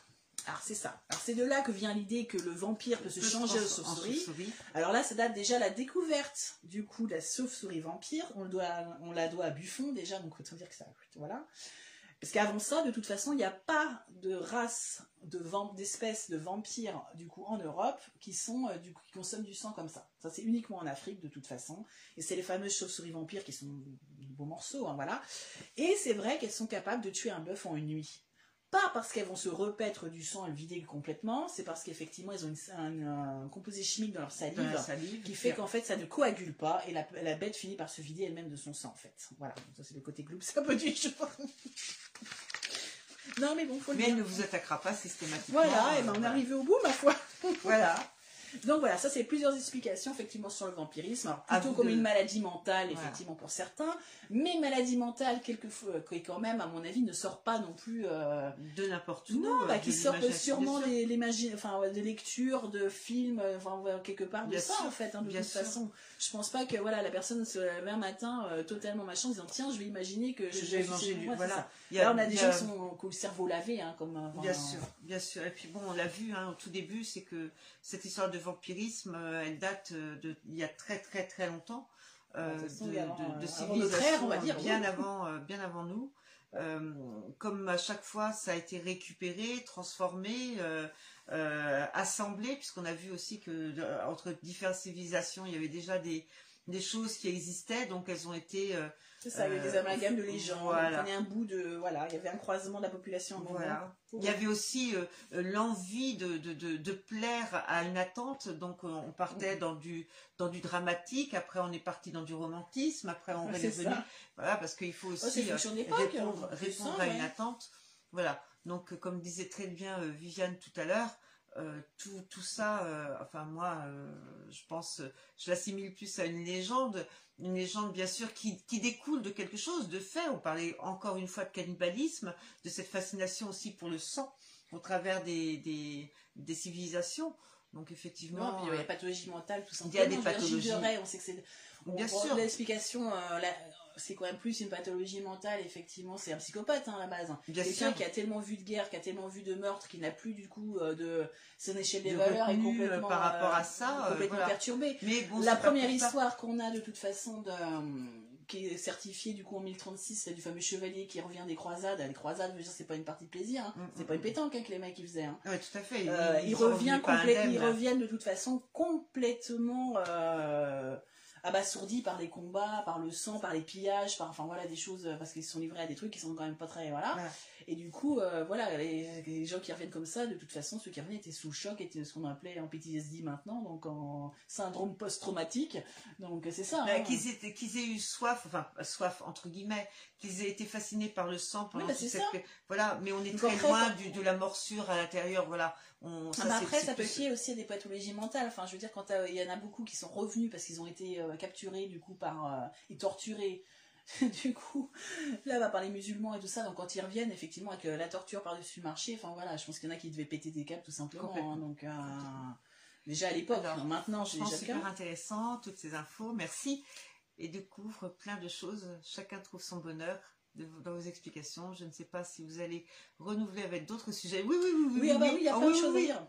En ce moment, on est très. J'adhère à, à ça. ces soirées. Et Bah, ben, voilà, avec pour plaisir. essayer d'ouvrir sur autre chose. euh, voilà. Voilà, on va, on va, euh, on a plein de petites idées qu'on va vous présenter au fur et à mesure. Et qui vont, Ouais, euh, c'est ça. Non, que- puis après, ça sortir appelle à autre chose, c'est ça. Faut pas hésiter après à Puis si vous avez aussi, des films. bien Oui, sûr, ou des idées si vous aussi vous avez euh, envie qu'on développe des thèmes particuliers, on parle, voilà, Bah, je sais pas, des loups-garous, euh, du Bigfoot, euh, voilà, des ovnis, de n'hésitez pas, on le fera avec plaisir. Les dimensions parallèles, enfin voilà. tout Voilà, ça. tout à fait. C'est ça. Voilà, voilà, bah, quelle heure il est Et puis, je vais vous 23 conseiller quand même un livre. Parce Ah que ouais, ça, il est beau, en plus, Ouais, je le connaissais Ouais, ouais, pas. c'est- C'est monsieur qui m'a offert ça pour Ah, une Saint-Valentin. oh, bah, Voilà. Oui, bah oui, moi je suis pas intéressée par les fleurs, ça ne m'intéresse pas. Non, je, je non, veux non. bien une plante, j'adore les plantes, mais les fleurs coupées comme elles meurent, euh, non, je non, pas ça, les vampires c'est mieux. J'aime mieux un livre sur les vampires, exactement. Donc voilà, ça s'appelle Vampire. Du coup, donc c'est un super beau livre, donc de la légende au mythe moderne. C'est aux éditions de la Martinière et c'est vraiment une bible. Il y a plein de photos, il est sublime. C'est-à-dire que vous avez des photos effectivement complètes dans des illustrations en page entière. Donc moi j'adore ça. Il y a des affiches de films. euh, Ah oui, il est très très Ouais, beau. il est très complet, très très complet, ce qui vous retrace un petit peu bah, tout ce que je vous ai dit et bien plus. hein, voilà, donc euh, vous avez des, des affiches de films, euh, voilà, des grands moments de cinéma. On se rappelle tous avoir vu cette scène, effectivement, Nosferatu, il monte l'escalier. Enfin voilà, moi ça me rappelle plein de trucs tout de suite. Quand Bien sûr. tu tombes sur une page, tu dis ah celui-là j'ai vu. moi, je peux dire, je peux dire que la première fois que j'ai vu ce film, j'étais pas bien haute, j'étais chez mes grands-parents et j'étais assise. Il faisait, c'était le soir. Ah, Je- Polanski, le bas des vampires. Bien sûr. Et j'étais assise sur une commode devant une petite télé noir et blanc. Et j'étais euh, comme ça. Quand Ouais, c'est je ça. me disais, il faut que j'aille me coucher, il faut que j'aille me coucher. Non, parce qu'en Et j'avais même temps, le premier, même, 1922, J'étais- c'est quand même un muet. Bah oui, Mais il y avait une fait. tension de dingue. Ah, mais moi, j'étais Ah, sur ma oui, commode chez ma grand-mère en train de regarder C'est ça. comme Il y ça. avait une tension, enfin il y avait un jeu d'une tension, une un- mon Dieu, c'était bah, enfin voilà, c'est on se dit bon sang, c'est du noir et blanc, il n'y a pas Et un bruit, il n'y a pas un son, mais alors, mon Dieu, quel suspense quoi. Et pour la petite histoire, quand je- il a fallu que j'aille me coucher, je dormais dans la chambre de mon grand-père, dans un petit lit, et j'avais pris euh, un petit crucifix, et j'avais mis la couverture. Jusque-là, j'avais posé le crucifix et je bougeais plus. Alors, j'étais pas vieille, je devais avoir quoi euh, pff, Je devais avoir euh, 8 ans, 9 ans, Ouais, bah c'est à tout casser. ouais, ça marque. euh, Et j'avais mon crucifix là, et je me suis dit, si je bouge pas, de toute façon, Tout personne pourra venir me voir. La Voilà. Dame Blanche, bah, la Dame Blanche, c'est ce qu'on a fait du coup la semaine dernière. La Dame euh, Blanche, c'était la semaine dernière. Donc, Viviane, si tu veux, tu, re- tu- regardes le replay, c'était euh, il y a 8 jours. Ouais, c'est ça. Donc on va essayer de faire voilà un peu de monstres, un peu de crypto. Il y a plein de trucs sympas à raconter, des thèmes qu'on n'a pas forcément. euh, Abordés Abordés qui, ne- avant, qui euh. n'attendent que ça. Donc, si vous avez effectivement euh, des thèmes, n'hésitez pas. Voilà, donc celui-là, ben voilà, moi je, je le trouve super Il complet. il y a des photos, il est très très beau. Puis moi j'aime bien quand ils sont grands parce que t'as vraiment des belles Puis ça, je photos. présume que ça en faisait partie. Ouais, c'est ça, ces petites cartes qui étaient avec. sont.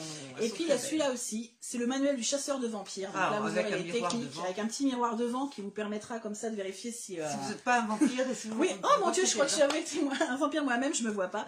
Ou si euh, vous êtes suivi par un vampire, ou si dans le métro il y a un vampire, vous êtes en, ouais, discrètement, quoi, vous voyez. Il faut regarder dans la couverture. hein, Et là, voilà, il y a du coup, ça. c'est pareil, il y a un peu l'histoire, il y a toutes les techniques pour s'en débarrasser, donc des trucs, euh, voilà quoi, des herbes et des plantes qu'on peut utiliser pour repousser le vampire, euh, voilà, des petites techniques, euh, l'équipement du chasseur de vampires, donc voilà, le miroir, le, pieu, le le- crucifix, voilà, enfin bon. Donc, quitte à avoir un autant les avoir fameuses graines pour l'occuper comme ça. Ah, ça, par contre, je l'ai appris et c'est quand même Ouais, assez cocasse. oui, c'est ça, c'est ouais, je- ouais, enfin c'est totalement le côté totalement pratique du pratique du russe quoi. J'ai une amie qui me dit oui, c'est ça en fait. C'est euh, qu'est-ce que je pourrais faire du coup facile, pas cher et qui marcherait du coup. Donc, ouais. Donc j'ai la bonne nouvelle, c'est que mes enfants n'ont pas, n'étant pas maniaques, n'ont aucun gène, n'ont aucune chance Ouais. de devenir C'est-à-dire que moi, il vampires. passera à côté des graines. Déjà, j'ai du mal à ce qu'il nettoie le filtre du lave-vaisselle, si tu veux. Donc, il Ouais, faut donc, euh, dessus. Donc voilà. là, les graines, non, je suis Ça va peut-être être la première fois où on va être contente qu'ils nettoient pas. C'est ça. Donc voilà, donc on a une petite, petite chose comme Bonne ça. Donc, le manuel du chasseur de vampires, c'est euh, du coup le, les éditions Le Pré au clair, et c'est de Constantine Grégory. Voilà. Ça, c'est les ne deux, l'oublie pas. c'est ça. Les deux petites lectures du beau. jour. Voilà. Bah, on espère du coup que Et puis comme on vous disait, il y a mon ami Google, mon ami euh, YouTube, YouTube, euh, plein de- ouais, il y a plein de voilà, sympas. il y, a, il y a plein de choses que vous pouvez lire, qui sont où vous trou- retrouverez beaucoup des choses de, qu'on, vous a, euh, dont on Ouais, vous a parlé ce soir, et d'autres. plus encore. C'est ça, Parce d'autres. que là, on était que, voilà, c'est un petit live. puis tu peux pas non plus, ouais. Tu peux pas faire non, le tu, tour tu peux pas tomber sur toutes les informations non plus, si enfin qui. Je suis sûre que tu pourrais faire euh, six mois de recherche hein, pour trouver des Bien trucs, sûr, euh, ça Il y a reste toujours une petite variation quelque part dans une région du mythe de. Ça reste très, très intéressant. Ouais, c'est ça. Voilà, voilà. euh, voilà. C'est un peu Bon, bah, amusant, des fois un peu cocasse, et puis des fois, euh, voilà, ça pose aussi. euh, le vampire, quelque part, il aide aussi à réfléchir un peu sur notre propre humanité. Donc c'est ça. Voilà. On n'a plus qu'un seul spectateur, donc on va s'empresser de lui dire bonsoir. Ouais. Merci ça. à vous tous si vous nous voyez en, re- en replay euh, Bonne nuit. qui nous avez euh, suivis. Avec bonne nuit. d'ail sous l'oreiller. avec la mousse d'ail. Et puis, euh, et puis on se retrouve euh, la semaine prochaine, certainement. Oui, on va bah, voir, Oui, c'est ça. on va voir, se laisser porter. selon l'inspiration. et puis moi, par contre, je retrouve la semaine prochaine euh, Ah. pour euh, un live communication des fins. Donc n'oubliez pas Les photos. les photos sur ma boîte mail. Euh, ma boîte mail, ma boîte, euh, mon, sur mon messenger de d'Opalie. Voilà, voilà. Bonne nuit, Ouais. merci Céleste. Ciao, ciao. Et ciao, ciao. Bye bye.